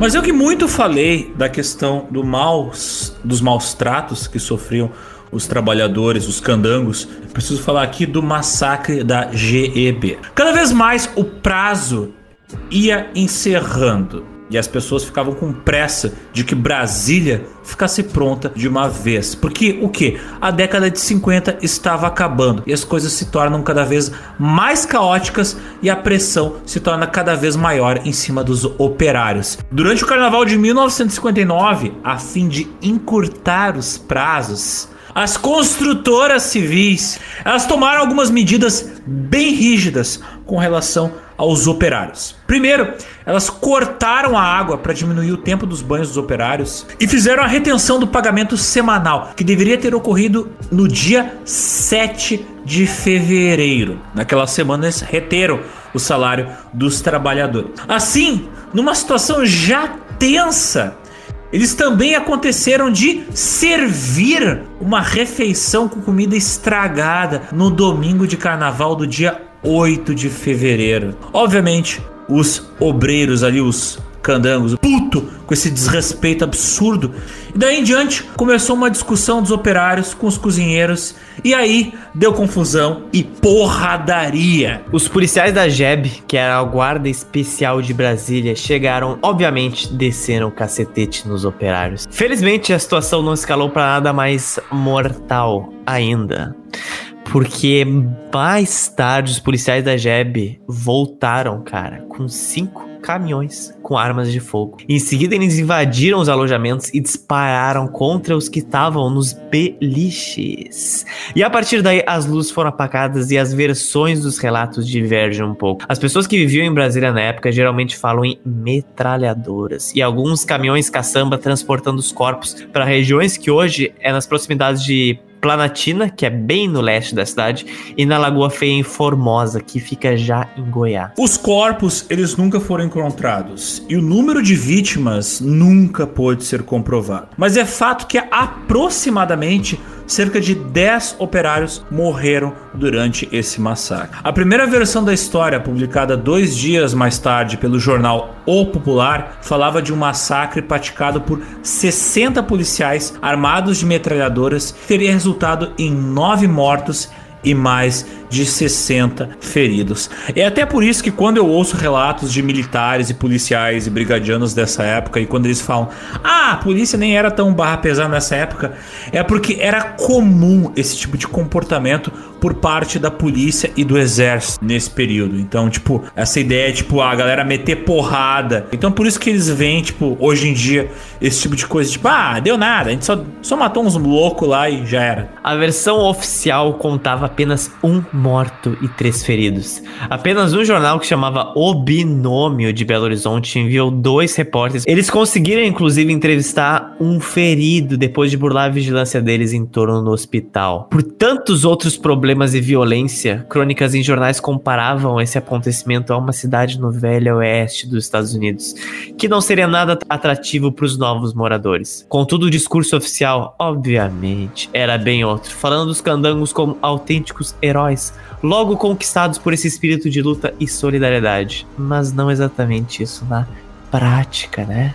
Quando eu penso na voz oficial do governo falando dos candangos, dizendo que eles eram heróis, eu penso também na publicidade oficial americana hoje em dia falando que os trabalhadores da área de saúde são heróis, tipo, quando na verdade eles deveriam ser bem pagos, tá ligado? Ser bem tratados. O prazo curto do Juscelino e as más condições de trabalho dos candangos levaram, obviamente, a várias críticas ao governo e ao governo do Juscelino. As principais críticas foram feitas por pessoas como o famoso jornalista e escritor Carlos Lacerda, que aliás é um personagem histórico muito importante da primeira metade do século XX e que a gente vai citar várias vezes em episódios posteriores do GeoPizza. Também críticas vieram do economista Eugênio Godin e do escritor e sociólogo Gilberto Freire. Todos eles criticando desde o planejamento da cidade a estética brutalista de sua arquitetura e urbanismo. A cidade não foi interrompida porque dois fatores muito importantes. Primeiro, a economia dessa época ela estava crescendo mais de 7% ao ano. Então, com boas condições econômicas e sem nenhuma crise à vista, o cenário para fazer esse tipo de obra era mais do que favorável. E o segundo fator é que, no geral, JK era muito bem visto pela população, tendo conquistado muitas outras coisas. Vale lembrar que os 50 anos em 5 dele não eram só a construção de Brasília, embora se referisse a ele, não era só a isso. O plano tinha 31 metas distribuídas em cinco grandes grupos: energia, transportes, alimentação, indústria de base e educação. Um dos principais feitos do JK foi a implementação da indústria automobilística, com a vinda de fábricas de automóveis para o Brasil de marcas europeias, como a alemãs, a Volkswagen, ou francês, como a Cinca. Além de construir grandes usinas elétricas, como a Furnas no Rio de Janeiro e as Três Marias em Minas Gerais. Portanto, por mais que tivessem aparecido alguns podres sobre ele e sobre Brasília agora, a galera acreditava que depois de inaugurada, tudo ia melhorar e no final ia valer esse suor sofrido. Afinal, no que se dizia a respeito à industrialização, Juscelino tinha acertado boa parte das coisas, na visão da população. Contudo, o custo de Brasília nunca foi determinado, e nos seus anos finais foi feita uma gambiarra absurda. Na boa, hoje hoje, por exemplo, eu não vejo uma cidade do Brasil sendo feita em 5 anos do tamanho Jamais. que deveria ser. Então, na década de 50, levado em consideração todas as limitações da época, não é possível que uma coisa dessa também seja feita. Não havia licitações sistematizadas, nem bancos para pagamento dos operários que recebiam dinheiro vivo diretamente da Nova Cap, a empresa que fazia as obras em Brasília. Não houve sequer um levantamento de custos, nem qualquer avaliação da viabilidade do local, das dificuldades geográficas e do custo dos materiais. Muitos desses materiais, eles inclusive chegavam por terra, por transporte rodoviário, sendo paga duas, três vezes parceladas. E é inegável que, de fato, o custo que a cidade trouxe criou um grande vazio nas contas públicas. Isso aumentou, de fato, a inflação já a partir de 58. E até hoje é muito complicado você ter dados exatos sobre a quantidade de materiais e o fluxo de dinheiro que girou em volta de Brasília, cara, porque muita coisa simplesmente não era registrada. Então, tipo, como? Como é que você vai saber exatamente o quanto aquilo pesou? Hoje em dia, com uh, fiscalização, com secretarias fiscalizando contas. Só que naquela época, cara, contas públicas, imagina a bagunça que não era. Se hoje já não é uma. Se hoje é uma bagunça, imagina naquela época, que era tudo por papel e máquina de escrever.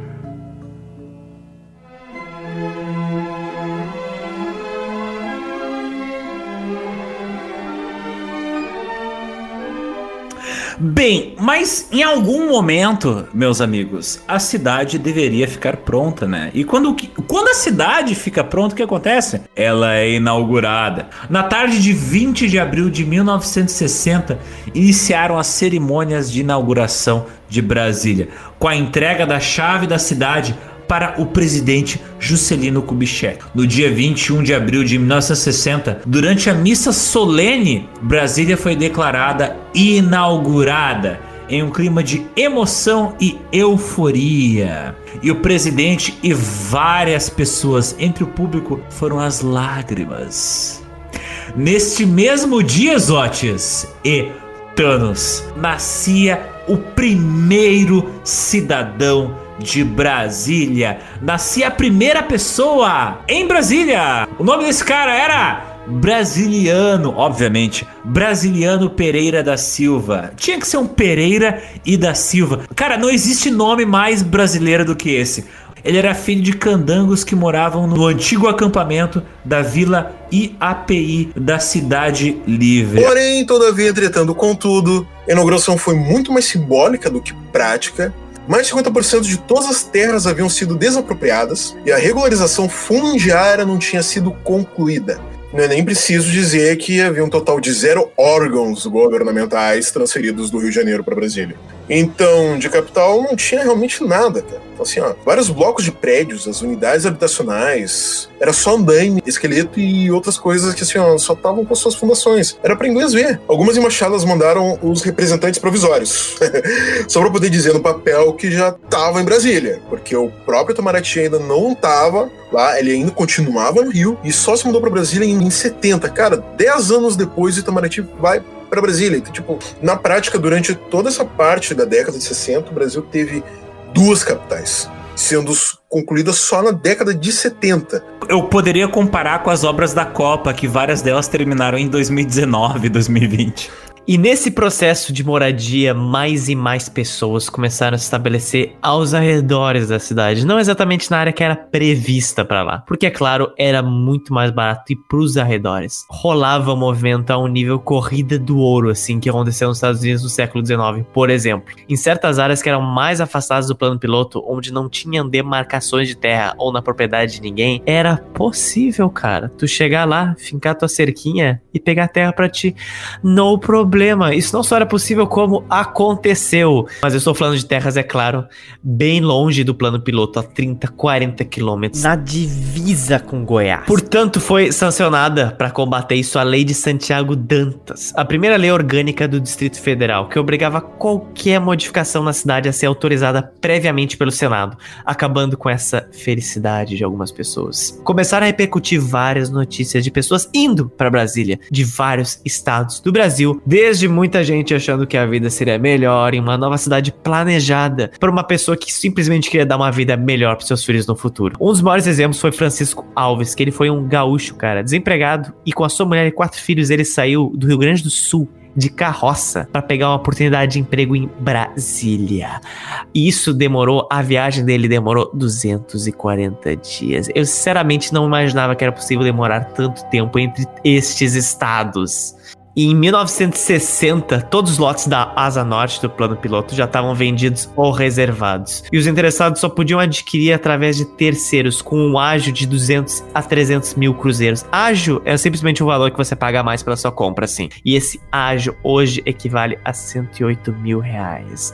Então, imagina um ágio de 108 mil reais para você comprar terra numa cidade recém-fundada. Enfim, gurizada, no planejamento da transferência da capital, ninguém se preparou para enfrentar a baixíssima umidade do ar do Planalto Central. Olha só, o clima Cara, fudendo com a gente. É assim, ó, é o lugar que uma certeza que tu tem é que teu nariz vai sangrar. Desculpe. É, isso é verdade, isso é verdade. Teu nariz vai sangrar. Beba muita água. Beba muita água. Se hidrate, vai, uns Gatorade, umas água, qualquer coisa. Os móveis comprados no Rio de Janeiro ou em São Paulo começaram a estalar por causa da secura. Então, assim, tu imagina alguém que tá lá em Brasília, se mudou, trouxe os móveis do Rio de Janeiro, de São Paulo, de outros lugares, coisas lindas. Aí tu tá lá às três da manhã, aquele clima diferenciado, e começa a ouvir uns estalos diferentes. Pensa, meu Deus, a cidade mal começou e já tá assombrada. Não! É a umidade baixa que vai fazer. É os fantasmas dos candangos enterrados no concreto. Foram pra puxar. Ah, isso aí é pesado. O clima ressecava a cola utilizada nas junções e afetava a própria madeira, fazendo as mesas se romperem. No início, o problema foi atribuído à baixa qualidade do mobiliário e sobraram críticas à empresa fundadora que era a Nova Cap. Mas logo eles descobriram que o problema era climático mesmo e teria sido mais grave não fosse a construção do Lago Paranoá, hoje a leste de Brasília. O grande lago que contorna Brasília foi inaugurado mais tarde, na década de 60, ao longo dos anos, para aumentar a umidade em suas proximidades. Entendam, assim, Brasília, aquela parte do Planalto Central, ali, cara, não tem nada. É, assim, é, é seco, bem seco. Se não tivesse o Lago Paranoá, mesmo com as condições já sendo, assim, um pouco severas com o pessoal, seria muito pior, muito pior.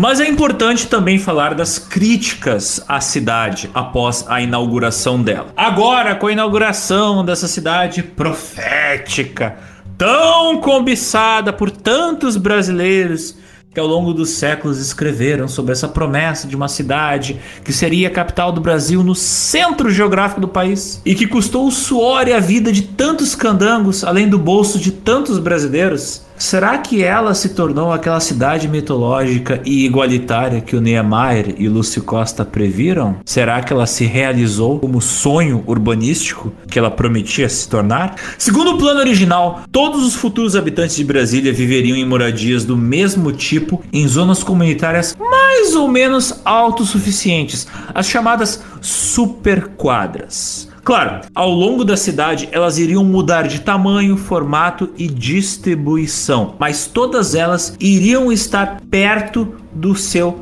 trabalho e prover moradia digna, lazer e pouco tráfego. Tudo isso não se realizou da maneira como foi planejado. Primeiro que a elite da cidade se apossou das melhores moradias, das melhores locações e empurrou as classes mais baixas para as periferias. Cerca de 90% dos pioneiros de Brasília pertenciam às classes mais baixas, pertenciam à base da pirâmide social. Na prática, brasilienses eram apenas os que viviam no plano piloto. Enquanto Juscelino Kubitschek chamava os candangos de heróis, em pouco tempo, sua condição passou a pura e simples marginalidade. A segregação era ainda mais enfatizada pela existência de um cinturão verde em torno do plano piloto, em torno da cidade de Brasília, em torno da cidade planejada, isolando a área das periferias. As áreas verdes nas superquadras, elas eram programadas para dar uma confraternização igualitária entre as classes sociais, entre as residências dessas pessoas. Só que elas se revelaram bem pouco interessantes para os próprios moradores. Os blocos comerciais pareciam pouco convidativos e o hábito de comércio das pessoas irem para esses parques simplesmente não não pegou. As grandes distâncias de Brasília, com amplos espaços abertos e longas avenidas, eram destinadas principalmente ao tráfego de veículos e não à circulação de pedestres. E essas superquadras acabaram não tanto sendo confraternizadas assim.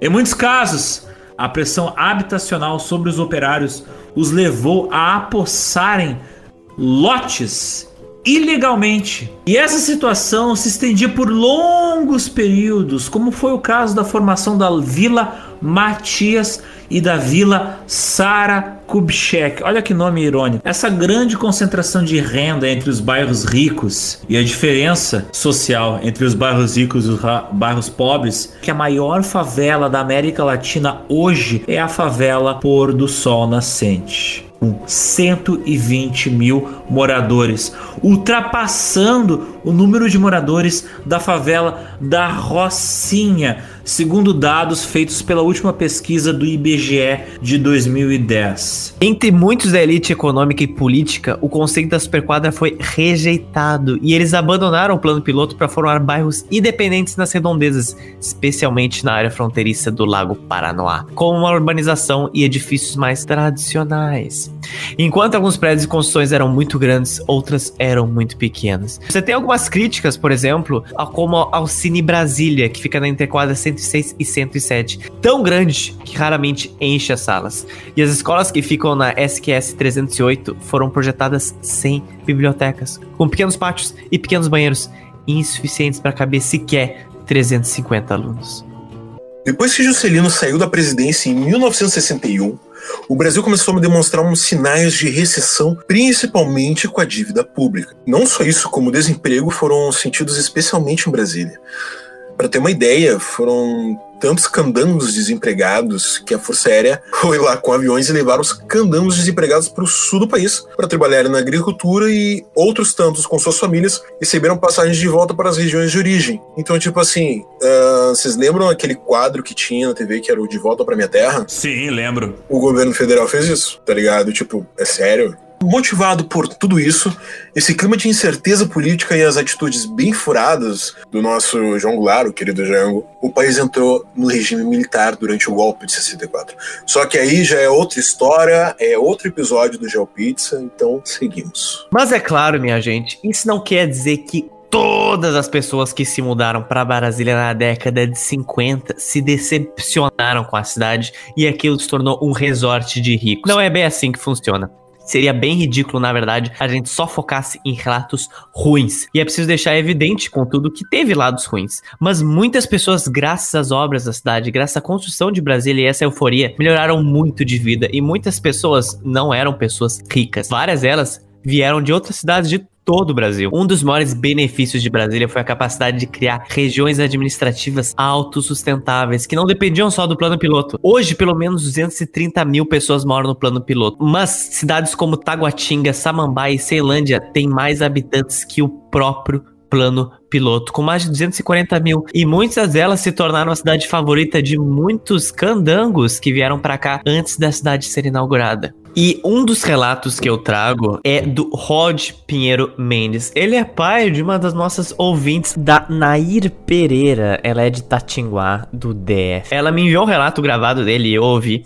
O Rod Pinheiro, ele veio para cá, vindo de BH, interior de BH. Chegou antes da construção da cidade, da inauguração da cidade, com os irmãos dele. E isso é uma coisa que ele enfatiza. Ele deixa muito claro que, para as primeiras pessoas que chegaram aqui, a coisa foi tensa. Mas como ele veio com os irmãos dele, ele já tinha um terreno mais preparado ele melhorou muito de vida e hoje ele adora demais a cidade dele de Taguatinga. E é importante dizer que muitas das críticas da cidade se suavizaram muito depois da década de 80 e 90.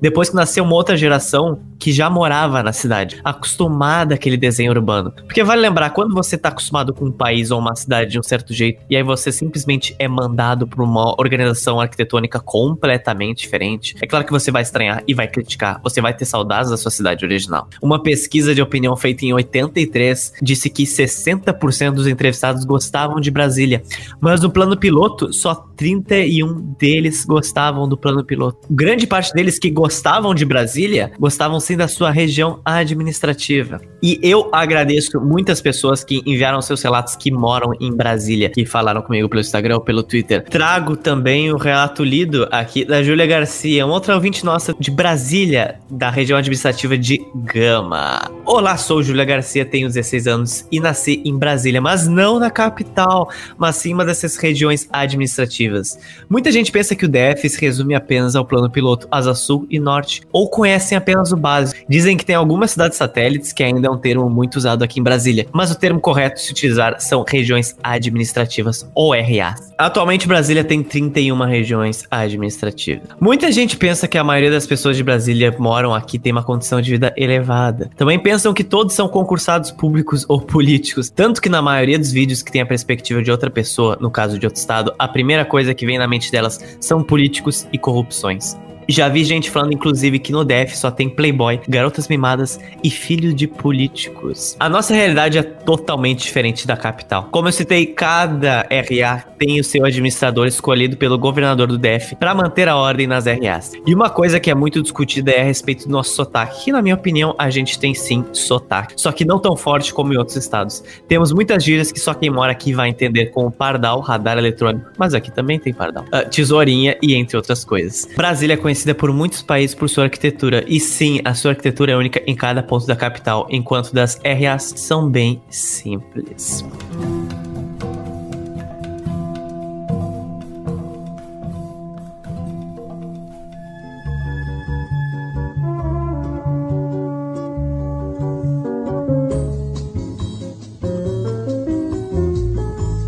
Eu entrevistei e eu falei com uma pessoa muito importante, com o nosso infante, não só ouvinte, o Daniel. Daniel nasceu e mora em Brasília.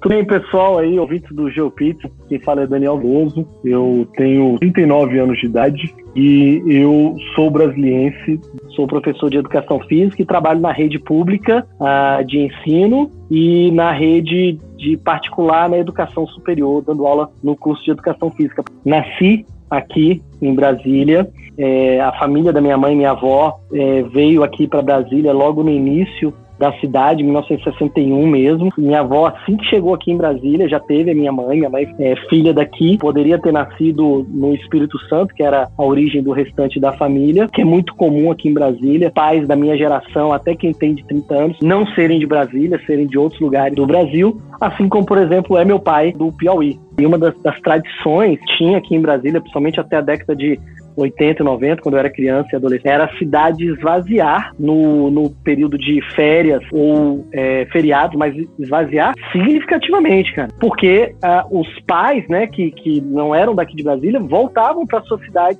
de origem. Começa a funcionar por conta dos militares, né? Então os militares começam a trazer pessoas de fora e aí principalmente funcionário público do Rio de Janeiro. E aí eu entendo muito, cara. Imagina um cara no meio da década de 60 e 70 ser arrancado do Rio de Janeiro para vir pro meio de Cerrado pro monte de poeira. Não, o cara tá certo de ser revoltado com isso. Quem nasceu aqui depois, no geral, curtia férias lá, óbvio que curtia, Rio de Janeiro, praia e tal, não sei o quê. Mas, no geral, cara, você já estava acostumado com aquele ritmo de cidade que era Brasília nesses 70, 80. Depois, aí a partir dos anos 90, Brasília começa de fato a, a, a crescer e o, a geração vai mudando, então aí você realmente tira esse primeiro, essa primeira camada desse pessoal que veio é, como, como candango para Brasília, que veio como pioneiro para Brasília. Porque, assim, assim, obviamente que teve uma parte de pessoas que veio para Brasília porque queria refazer a vida, que veio por dois motivos. Falta de opção total onde estava, no Nordeste,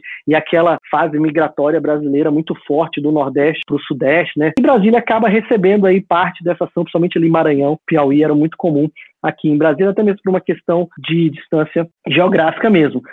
A efervescência que existia no Rio de Janeiro na década de 60, 70, cultural, por mais que tinha militares e série de coisas, mas você tinha ali toda uma ação cultural. Para você vir para uma Brasília que não tinha absolutamente nada. Se hoje a gente já não é aquele luxo de esbanjar opções, imagina na década de 60, 70 e 80. É essa falta de, de, opções que gera, no final da década de 70, início da década de 80, o único movimento cultural que Brasília teve uma maior cara, que é do rock dos anos 80 de Brasília. É a grande parte dessa primeira leva e que vem de funcionários públicos torna Brasília meio que um mini Rio de Janeiro. A, a época era que a maioria das pessoas, e por consequência os filhos da minha geração, torciam para times de futebol do Rio de Janeiro, porque o pessoal vinha de lá, então tinha o hábito de ver lá, ver o pai torcendo para um Flamengo, para um Botafogo, esse tipo de coisa. Por mais que tenha tido essa raiz muito forte, acabou como ver muita gente do Rio de Janeiro.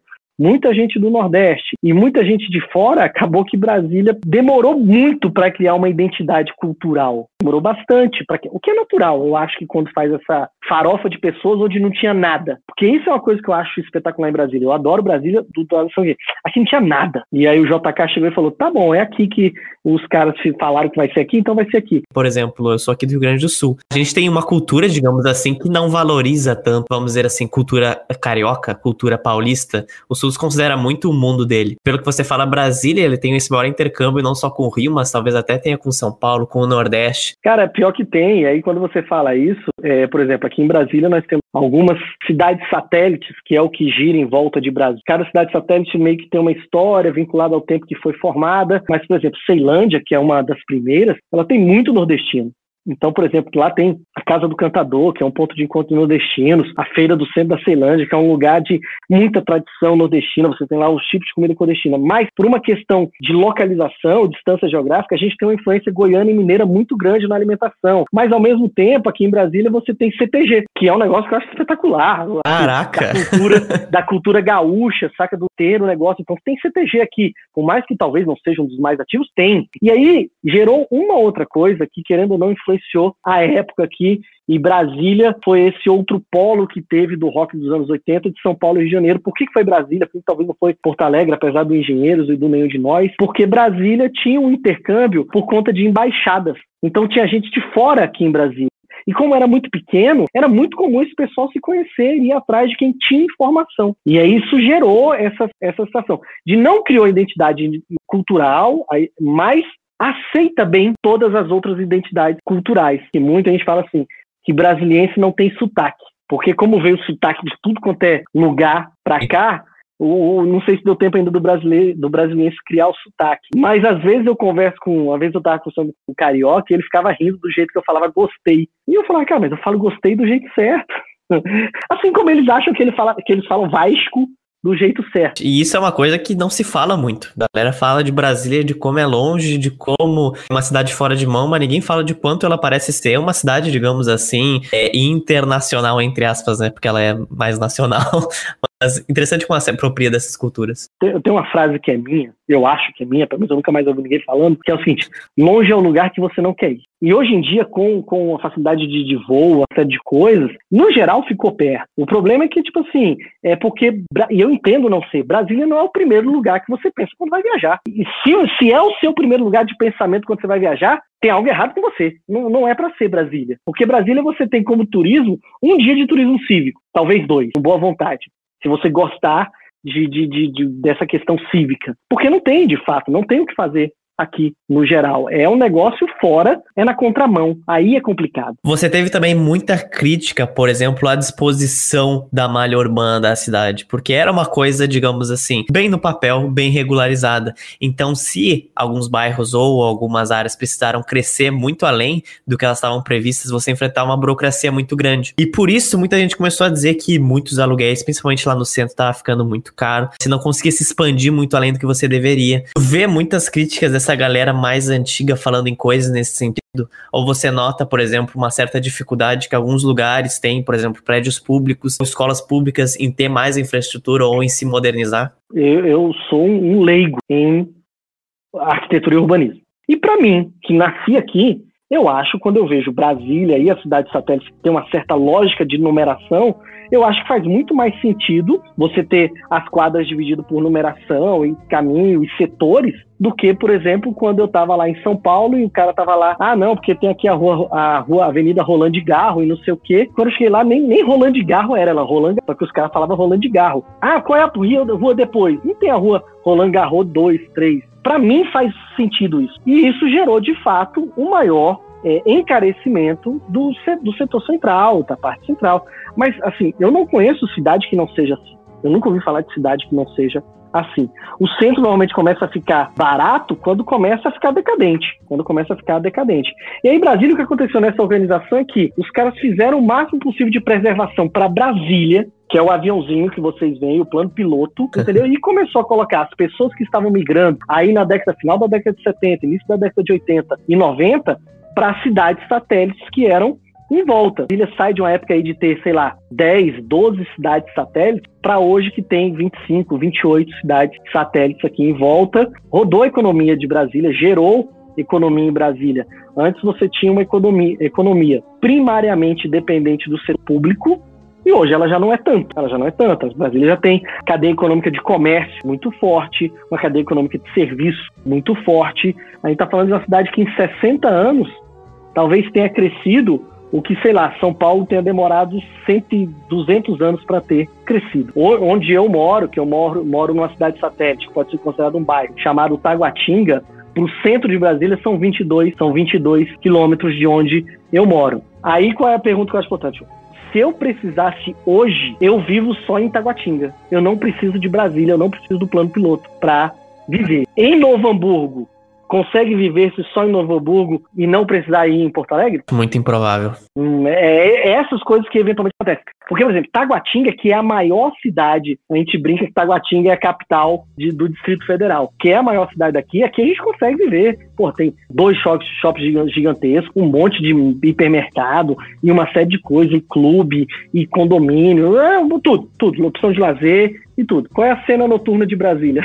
De Brasília ela é a mais bizarra possível, porque Uh, não existe um padrão cultural. A gente não tem, por exemplo, São Paulo ou Rio de Janeiro que tem uma rua Augusta ou um bairro que tem um monte de coisa. Em Brasília as coisas fecham e abrem muitos bares, esse tipo de coisa. E o foco de Brasília hoje realmente é barzinho, beber a cara e sertanejo universitário nesse público jovem aí que gosta de azaração, como diriam os meus amigos da Malha. Brasília em si, 220 mil habitantes. Hoje já Caraca. tem pelo menos três outras cidades em volta, que é Taguatinga, Ceilândia e Samambaia, que já são maiores do que Brasília. Que antigamente, e é aí que é a origem de Brasília, a galera vinha para cá dormir e trabalhava de dia no plano piloto. Até que, naturalmente, pelo crescimento, essas, essas cidades vão gerando economia, vão gerando uma série, uma série de coisas. E aí influencia muito da formação é, de Brasília, porque na verdade, a gente que mora aqui em Taguatinga, ponto outro, não sei o quê, quando a gente viaja, todo mundo fala, não, eu sou de Brasília. Ninguém fala, não, eu sou de Taguatinga. Agora eu acho, por exemplo, pelo menos pelo que eu conheço, que eu já, assim, eu acompanho Novo Hamburgo e Canoas, eu sei que existe Novo Hamburgo e Canoas por conta do futebol, né? Que eu gosto de futebol, então o Grêmio sempre aí joga Novo Hamburgo, contra o Canoas e tal, o Inter. Eu acho que quando esse cara viaja, e vai falar, você é de onde? O cara fala, eu sou Novo Hamburgo, Rio Grande do Sul. Aqui em Brasília você não vai ver. Você não vai ver o cara falando, eu sou de Taguatinga, Distrito Federal. Só o pessoal que é meio zureta fala. É muito mais. A gente fala, Brasília, né? Eu sou de Brasília. É muito verdade. E essas cidades aqui, eu diria, aqui no Rio Grande do Sul, são bem mais próximas do que parece ser da distância aqui em Brasília. Canoas é literalmente grudado. Você tem várias cidades seguindo até Novo Hamburgo, que é tipo o limite da região metropolitana de Porto Alegre. Mas interessante isso. Vou te dizer que eu tinha, obviamente, como todo brasileiro alienado, muita vontade de conhecer Brasília. E depois da tua teu briefing sobre a cidade, eu realmente fiquei curioso nesse cenário nacional que a cidade traz. Quer fazer o turismo cívico, né? Conhecer a, a Praça dos Três Poderes, os locais de decisão, esses lugares mais clássicos, é um dia de viagem. Para conhecer mais alguns outros lugares e fazer um passeio no parque da cidade, comer bem, com dois ou três dias de, de viagem você roda bem, roda bem Brasília. Se quiser conhecer o que tem em volta de Brasília, aí algumas atrações da natureza mesmo, aí dá para passar uma semaninha. Um negócio assim, Brasília foi por muito tempo, e assim, muito tempo, óbvio que dentro do, do contexto de 60 anos, fato uma cidade do interior, tá? E aí, tanto que em Brasília tem isso ainda existe bastante aqui, o, a, aquela, aquela situação do com quem você, você sabe com quem você está falando, eu sou filho de quem porque o cara é um filho de um procurador, o cara é um filho de um ministro ou de um, de um funcionário público e já se acham no direito. Isso tem muito aqui em Brasília. Valeu então, Daniel. Valeu pelas contribuições. O glorioso Infante aqui uh, contribuindo muito, não só com a estrutura desse podcast, mas também com o conteúdo que ele provém para vocês. Veja só. Então, valeu, muito obrigadão. E quem sabe nós temos, recebemos aí você em outra edição. Não sabe. Valeu, meu irmão. Um abraço, cara. Eu termino essa, essa área de relatos agradecendo muito a todos que colaboraram com isso, que enviaram pesquisas e que enviaram pontos. Inclusive, a, a própria Nair Pereira me enviou o texto que eu li sobre os escravizados de Brasília. Então, muito obrigado.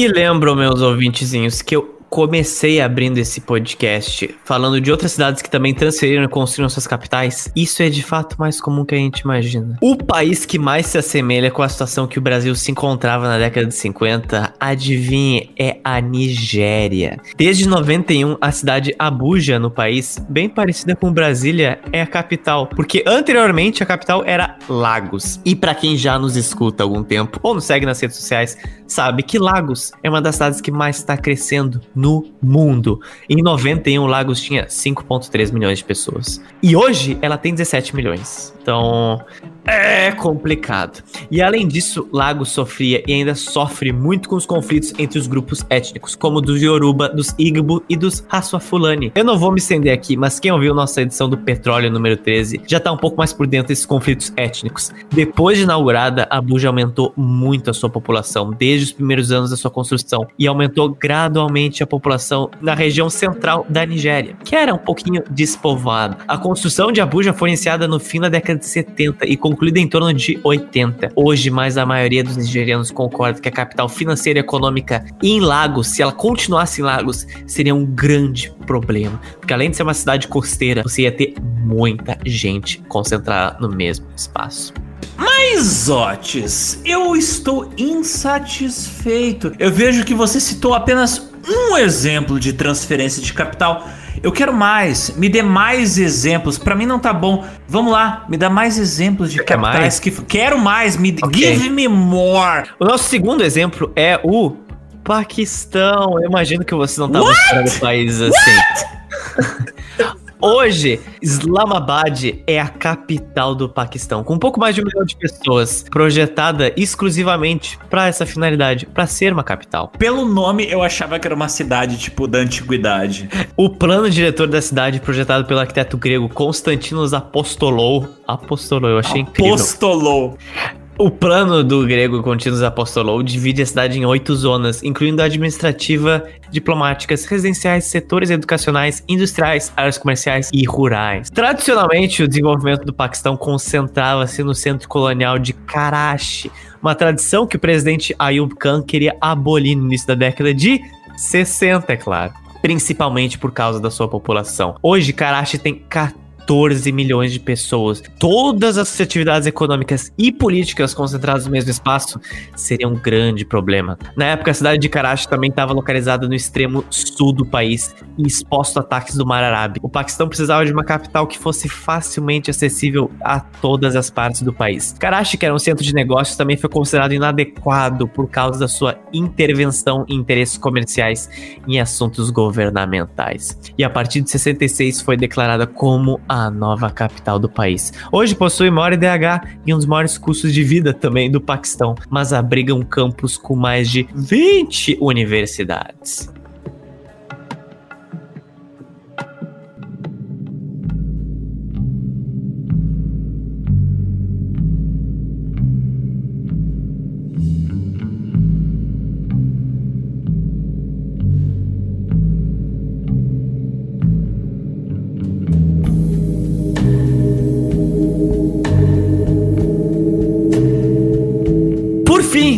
Preciso falar do desfecho que Brasília teve, a sua recepção, como o mundo reagiu a Brasília, como as pessoas, não só moradores hoje reagem a Brasília, mas como foi ao longo da década de 60 e 70 após a inauguração da cidade, como estavam os ânimos do país após isso. Cara, o negócio é o seguinte, meu. Juscelino faleceu em 76 em Resende, lá no Rio, em um acidente de carro. Por ser durante o governo Geisel, época do governo militar, muitos desconfiaram se havia sido acidentado. Pode parecer meio babaca militares quererem comprar briga com Juscelino, mas a real é que o Juscelino se tornou uma grande figura de oposição ao governo. Lá em março de 67, se uniu ao Carlos Lacerda, como a gente já tinha fa- falado aqui nesse podcast, e também ao nosso querido Jango, na articulação da Frente Ampla em oposição à ditadura militar, que foi extinta pelos militares um ano depois, levando JK à prisão por um curtíssimo período. JK pretendia voltar à vida política depois de cassados os passados os 10 anos da cassação de seus direitos políticos. Foi quando sua morte ocorreu. Curioso, né? Em 9 de dezembro de 2013, cara, tipo, agora, entre aspas, a Comissão Nacional da Verdade, que é uma comissão que analisa assassinatos e crimes que ocorreram durante a ditadura militar, falou que o ex-presidente, na real, foi, oh my god, assassinado. Mas no ano seguinte, em abril, ela falou que não, não, na real foi um acidente.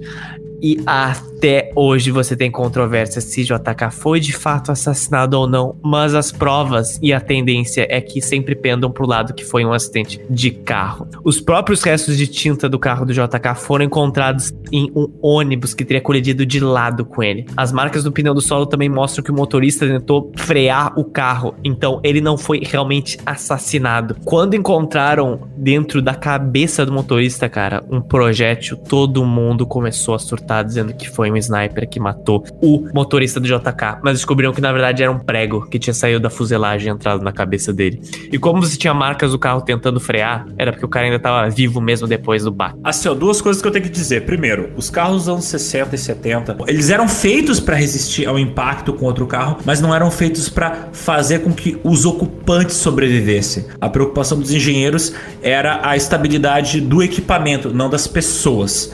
Enquanto que um carro fabricado nos dias de hoje, o carro desmancha, mas a pessoa que está dentro está protegida, porque obviamente os carros dos anos 2000 para cá é tudo feito para o ser humano sobreviver a um acidente de carro. É por isso que não é raro tu ver vídeos no YouTube tipo um russo que foi esmagado entre dois caminhões e o cara tá vivo, saiu caminhando de um carro que virou uma latinha de Coca-Cola. Tá para mim, assim, fica muito na zona cinza a morte do JK. Faz muito sentido os militares eliminarem um cara que foi bem visto num período democrático, tá? Por outro lado, era a moda caralha dirigir carro nos anos 60, nos anos 80. Eu tenho irmão, dois, os meus dois irmãos mais velhos sofreram um acidente de carro. Um quase morreu com acidente de moto nos anos 80. Imagina nos anos 60, que tinha menos iluminação, menos placa, menos preparo. As pessoas tinham, enfim, dirigiam carros piores em condições piores.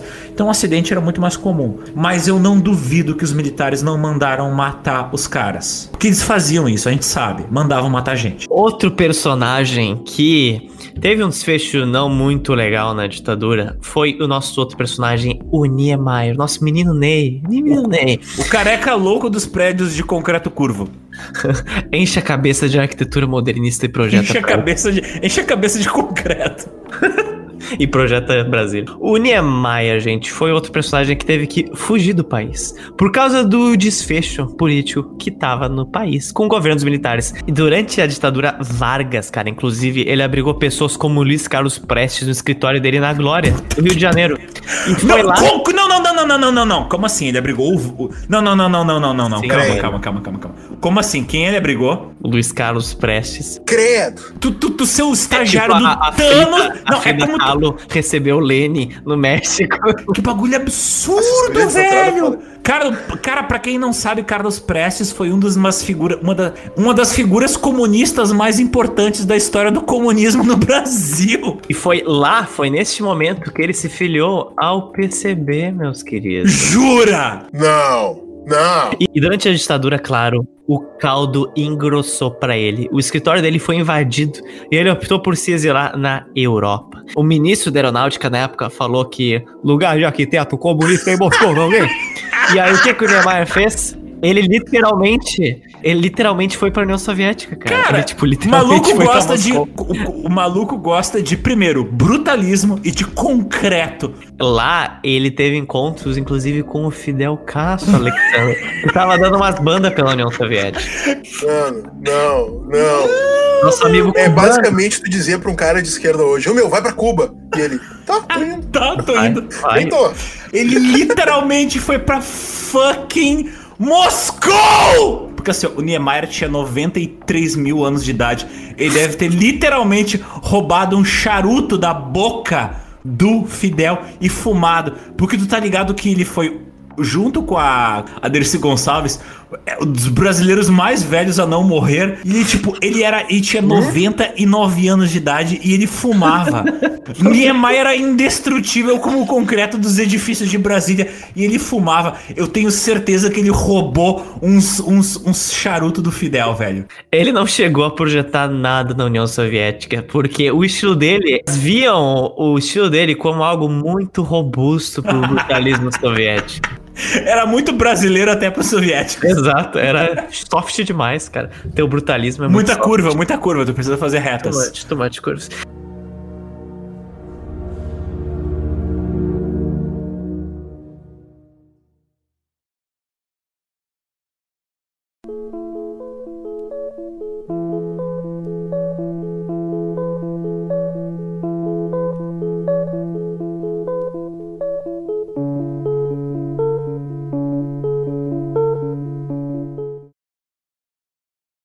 E falando de brutalismo, é importante falar do desfecho dele na década de 70 e 80. E aí a coisa piora pro nosso amigo brutalismo. Que pena, estou tão triste, toca despacito.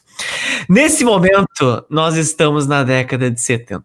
E acontece que muitos projetos brutalistas do Le Corbusier e de outros engenheiros e arquitetos que fizeram projetos semelhantes não tiveram tanta glória que tiveram na década de 50 e 60, principalmente no que concerne a moradias residenciais. A partir de agora, nos anos 70, é o ponto onde eu gosto de dizer que a arquitetura brutalista é intensamente criticada. É o ponto que reflete, por exemplo, o Brasil levando seu primeiro gol da Alemanha. Só é ladeira abaixo a partir de agora. Quando a gente fala de arquitetura brutalista para moradia, é importante dizer que no Brasil, os tipos de blocos residenciais brutalistas não são tão numerosos assim. Brasília é onde tem a maior concentração deles. A nossa América Latina é bem verticalizada.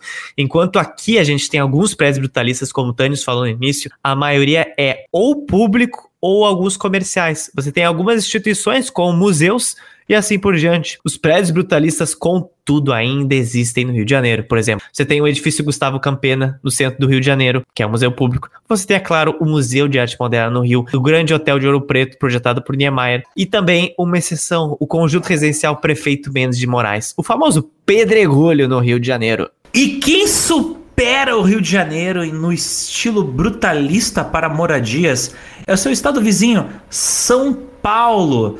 Depois de Brasília, a fama do brutalismo chegou até São Paulo, onde foram construídos os famosos, já citados, espigões brutalistas de 30 andares de altura, principalmente no centro da cidade, perto ali do bairro da Sé. Um dos maiores exemplos de arquitetura brutalista no Brasil são os prédios desse tipo erigidos, como o edifício São Vito ou o Treme Treme, ali no centro de São Paulo, perto da Avenida São Vito. A gente sabe que não são raros os prédios bonitos no centro de São Paulo que caíram totalmente no esquecimento de tão detonadíssimos, pichados e desocupados que ficaram por causa do abandono que eles sofreram. O São Vito foi um dos maiores exemplos disso, porque ele era o maior cortiço vertical do Brasil. Ele foi inaugurado em 1959 e tinha 27 andares de altura com 600 kitnets, procurado por imigrantes e trabalhadores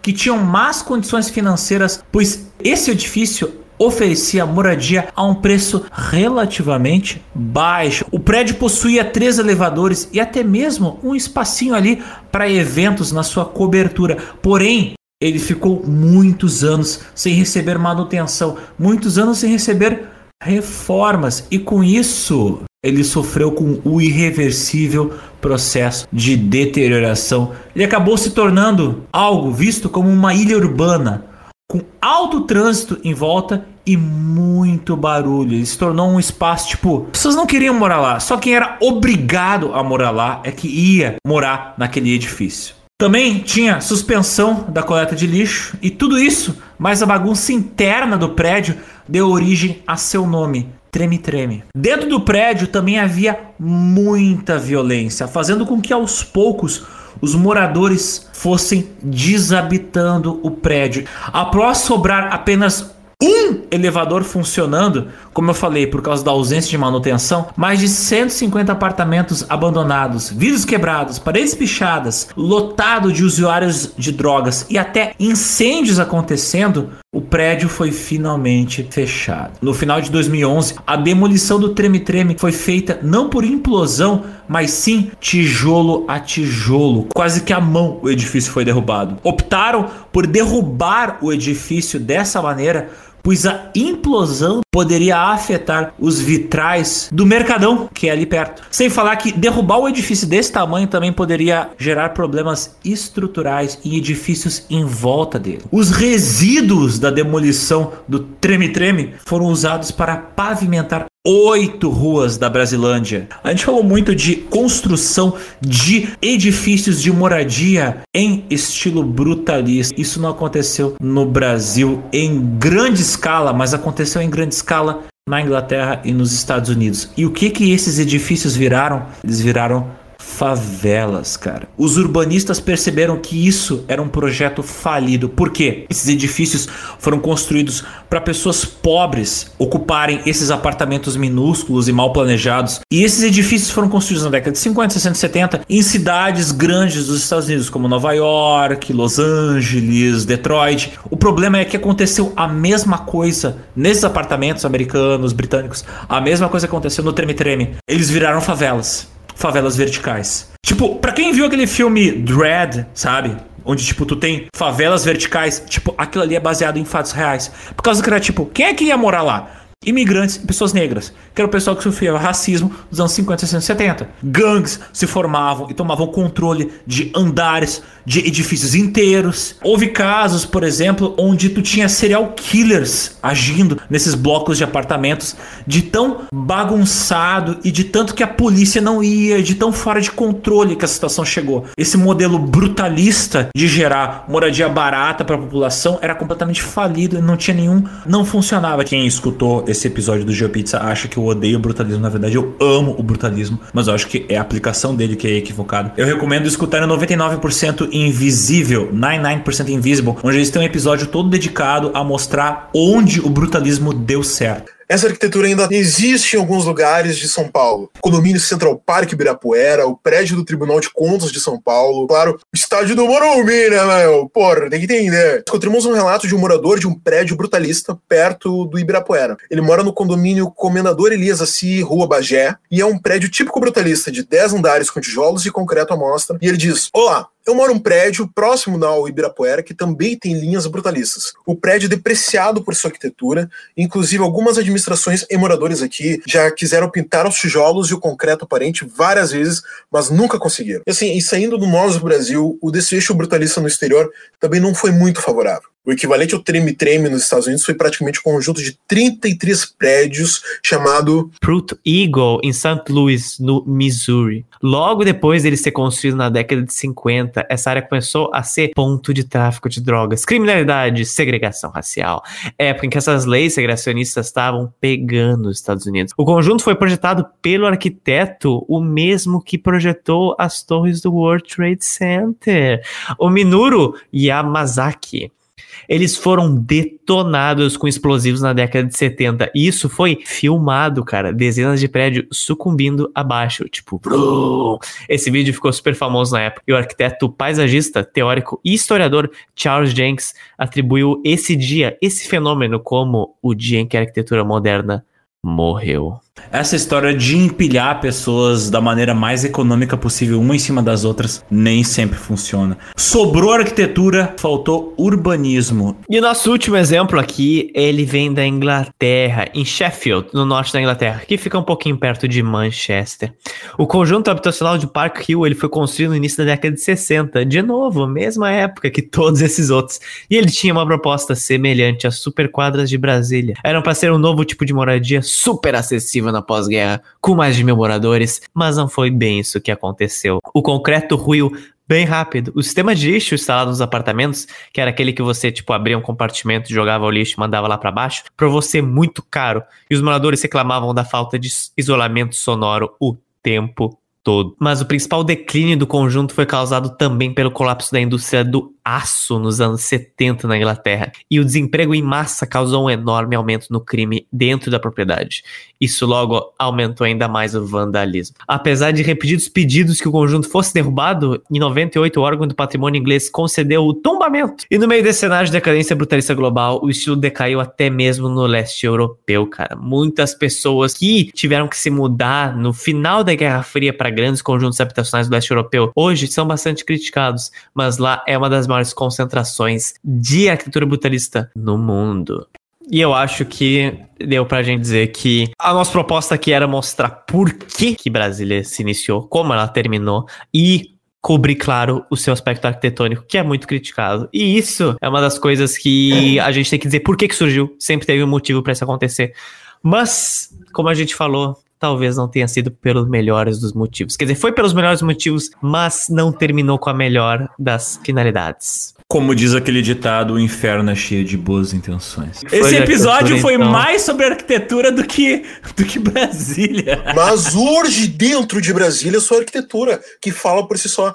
Depois que tu adentra as ideias da, da construção dos prédios públicos, tu vai descobrir que tudo tem um motivo. Do, ni- do prédio do Itamaraty está na frente do prédio do Ministério da Justiça, porém abaixo dele, que é a representação de que um tá sobre a visão do outro. Cara, é uma loucura. Todo o significado, tudo isso. E, cara, assim, ó, eu também tenho umas histórias de Brasília de quando eu fui pra lá.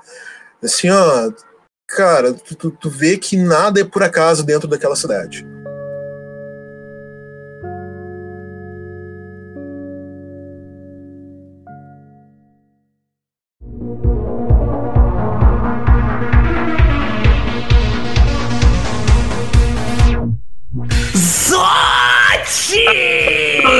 Chega de, chega de arquitetura, chega, chega de Brasília, chega de arquitetura. Eu quero saber do que? Eu quero saber das dicas culturais.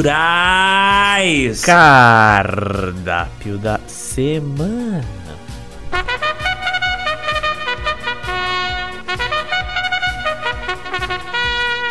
Olha, eu sou muito fã da arquitetura. Eu acho que vocês perceberam com esta edição de 59 horas. As minhas dicas culturais é um vídeo muito interessante da Vox, que é sobre minimalismo, só que vai muito além dessa porra dessa good vibes do caralho de Tumblr. Desculpa, eu, eu me Sim, sim. eu fui um pouco além do que eu queria ir, mas o que eu quero dizer é que o minimalismo ele tem uma finalidade muito boa que não é refletida hoje em dia. Esse vídeo da Vox, ele fala de um escritório que o Wright, aquele arquiteto estadunidense de Wisconsin, que ele, o Alexander falou que ele projetava casa para burguês e Deus, cacete. quer dizer? Ele fez, cara, um escritório que é sensacional. Eu acho que é a minha obra favorita dele, porque assim, ele fez um escritório é, na década de 40 em Wisconsin, que era para uma empresa de detetização. Simplesmente é isso. Mas o escritório é genial. Se você digitar aí no Google, é mais fácil do que eu explicar por palavras, mas eu vou ter que explicar de qualquer forma. Mas vamos lá. É, dita SC Johnson Building. E você vai ver que o interior dele, cara, é no topo. É tipo numa cobertura, só que não numa cobertura, tem vidro em cima. Mas a mesa dos trabalhadores, ela é super espaçosa, tem espaço entre elas,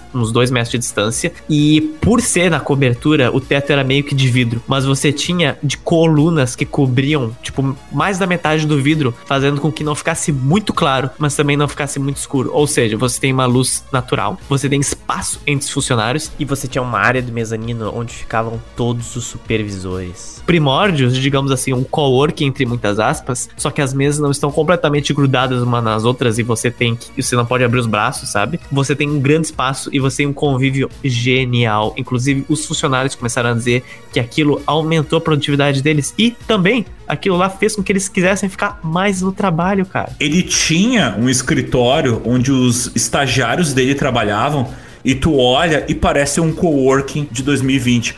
Outra dica que eu tenho, um filme chamado Konyanisqatsi, que ele é um filme, talvez... a- Esse filme, cara, ele é uma É experiência... o melhor filme do mundo! Calma, seu... Esse filme, é uma experiência um pouco diferenciada do que o filme normal, mas ele mostra, digamos assim, desde os nossos primórdios até a nossa evolução como sociedade, nossa correria do dia a dia e o nosso reflexo disso nas cidades, na arquitetura, no urbanismo. E é genial e tem a trilha sonora do Philip Glass. Se você não conhece quem é esse cara, você vai conhecer agora. Da mesma forma como as pessoas que não conheciam Fela Kuti na edição passada gostaram muito. Dá uma olhada Philip Glass, que esse compositor é maravilhoso, e olhe o filme Konianiskatsi. Se você não tem uma fucking ideia de como se dita Konianiskatsi, vai estar tá no site do Joe Pizza, não se preocupa. Mas se você quer digitar agora aí, K-O-Y-A-A-N-I-S-Q-A-T-S-I. Koyaanisqatsi, para quem não sabe, é um termo da língua Hopi para mundo em transformação. Então, tipo, para quem estiver assistindo o filme vai ver que tipo o filme é feito de slow motion e fast forward, né? E ele é uma demonstração do quanto o mundo moderno é transformado pela evolução e pela influência da tecnologia humana. Ele não é um filme, ele é uma experiência. Tu vai assistir ele, tu vai fritar. Então eu recomendo tu assistir esse filme ou muito chapado ou muito bêbado, ou se você for doido, que nem eu e os Otis, tu assistir ele sóbrio. Porque ele não é um filme, ele é uma, tipo, uma experiência visual. Ele é muito, muito, muito louco. Quem disse que eu assisti sóbrio essa merda? eu assisti ele só... Esse é o filme que tu assiste e tu frita sóbrio. Eu indico também o livro do Hermes Anquino Teixeira, que é No Tempo da Jeb. Ele fala exatamente desses conflitos que rolava da polícia de Brasília com os candangos. Não é um livro muito acessível presencialmente, mas é virtualmente. Você entendeu o que eu quis dizer com isso. E por fim, a mais importante das minhas dicas culturais é o seguinte: se você for no Twitter agora e você digitar qualquer coisa que envolva a palavra pampulha, você será respondido por um bot chamado ja Jacaré da Pampulha. O Jacaré da Pampulha vai falar o seguinte: Ufa, ainda bem, o Jacaré da Pampulha está cada vez mais gordo e tranquilo. E é um jacaré que mora na Pampulha, em Belo Horizonte. Então, estes são as minhas maravilhosas dicas. Gurizada, assim, ó, um ótimo lugar para conseguir leituras ótimas, principalmente nesse nosso período de distanciamento social, quarentena, ficar em casa. Livraria do Senado. É incrível, tem tudo tem ótimos títulos, não só livros clássicos da literatura brasileira, como também a própria história do Brasil, e lá tu vai encontrar muito conteúdo sobre Brasília. Claro, aqui a gente se focou um pouco mais na questão da arquitetura, mas assim, Brasília tem toda uma história, tem todos os seus motivos, e vale muito a pena. Assim, ó, nem vou dar dica de livro, vai lá e garimpa, porque a experiência é tu garimpar e pegar vários títulos a preços absurdos de um real. Não estou mentindo. Tem livros ali por preço de um real, cinco reais, dez reais, calhamaços, tomos incríveis por assim, ó, preços irrisórios. Vamos atrás porque é ótimo. Eu tenho duas dicas. A primeira delas é a seguinte: não caminhem próximo dos jaqueiras de Brasília. Porra, não, não faça isso. Então, isso é uma coisa muito legal que eu descobri durante a pesquisa dessa pauta, que é o seguinte: existem canteiros de avenidas onde foram plantados jaqueiras. E tá, jaca é uma fruta de Deus. Mas o problema é o seguinte: é uma fruta gigantesca e já teve gente que morreu em acidentes onde a jaqueira produziu uma jaca, a jaca caiu na cabeça da pessoa e a pessoa morreu de traumatismo craniano. Então, quando estiverem andando em Brasília, tomem muito cuidado com as jaqueiras. Procurem atravessar a rua onde tiverem canteiros onde tem árvores frutíferas que produzem frutas menores. Por favor, tomem esse cuidado. Mas daí entra a segunda dica. Se você estiver andando por Brasília e tiver num momento do ano, tipo primavera, lá ali no Cerrado, coisa e tal, muitas árvores frutíferas foram plantadas nos canteiros entre as avenidas. Então, tipo, tá com fome, quer comer uma fruta? Olha para cima. Só toma cuidado de lavar bem a fruta, né? E come fruta, cara. Lá tem muita fruta plantada. Então, tipo, é uma dica efetiva, prática que você do GeoPizza que você pode saborear. Cuidado com as jacas, mas coma as frutas que estão plantadas nos canteiros centrais de Brasília. Brasília é um lugar incrível, meu irmão. Brasília. Zotes! Estou ouvindo um barulho do longe, do alto das montanhas, chamando, chamando o quê? Chamando na tele os recados dos nossos ouvintes.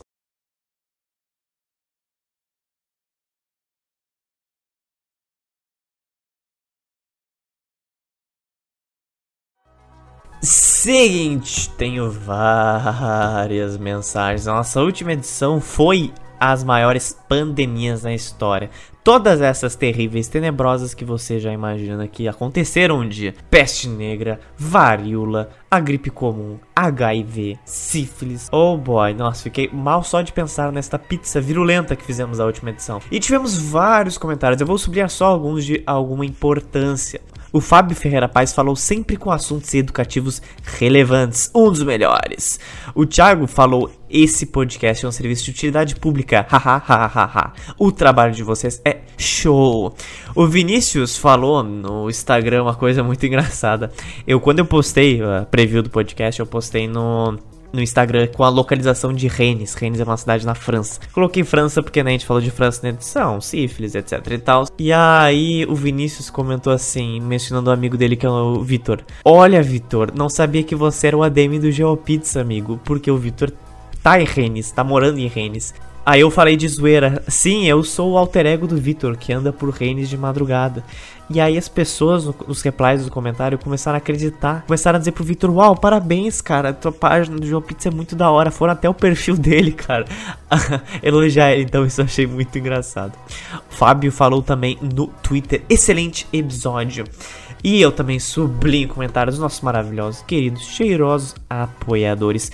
O João, nosso barão, falou: Caramba, estou amando o som do Fela Kuti. Vocês estão de parabéns com as dicas culturais, viu? Ah, Fela Kuti, cara. Quem não gosta de Fela Kuti é porque não ouviu. É simples assim, não tem outra coisa aí. O John, o John, que também é um barão nosso, falou: Escutei hoje o último podcast. Excelente. É curioso ver como a natureza dá um jeito de controlar o crescimento da população mundial, alterando ainda os nossos destinos e na forma em como evoluímos evoluímos em tecnologia e saúde pública. William, também um nosso barão, falou: Ouvi hoje, Zotes.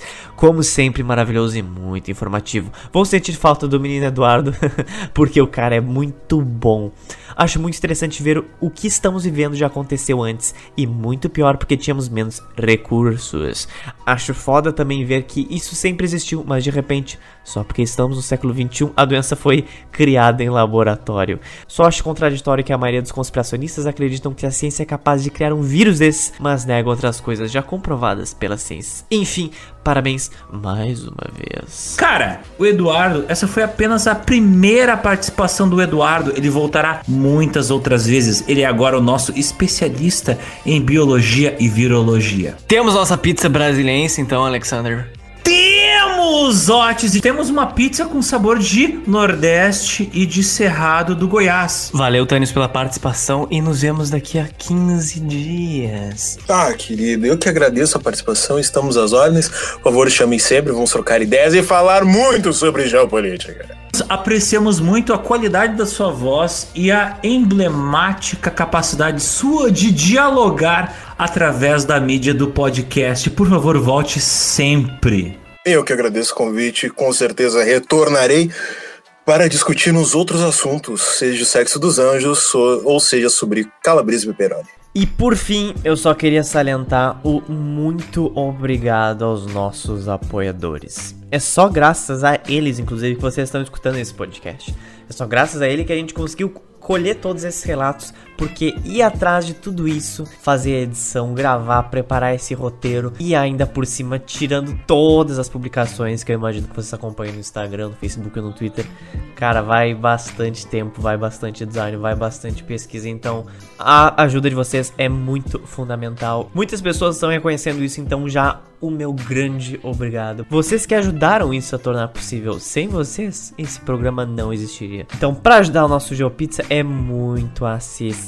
Através do www.apoia.se barra GeoPizza, você vai ver todas as faixas de contribuição e ver todas as coisas que você tem direito de acordo com essas contribuições.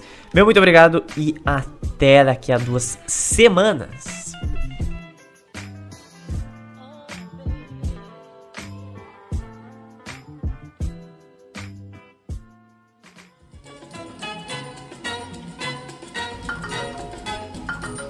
Puta que pariu. Pai, eu vou quebrar esse celular.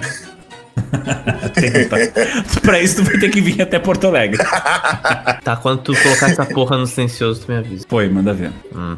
Embora Goiânia só fosse inaugurada em 1933, ela só foi transferida como capital em 1942, no dia 5 de julho. Desculpa, desculpa, é, é importante. Alô? Fucking Ainda, ainda, bem que tá gravando. Oi, sou eu. Sim. Botar Cara, eu selecionei aqui a parte do modernismo, não sei se vocês Perfeitamente, querem. estou usando nesse momento. Pode falar, pode falar que sem problemas. Posso? Isso aqui só. Cara, sim, mais, sim, mais sim. tranquilo. O tempo todo. Então tá, valeu.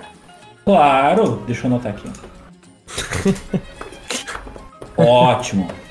Boa tarde pro senhor também. Obrigado. O cara falando com a Jota no meio do podcast, velho. Pelo amor de Deus. Ah.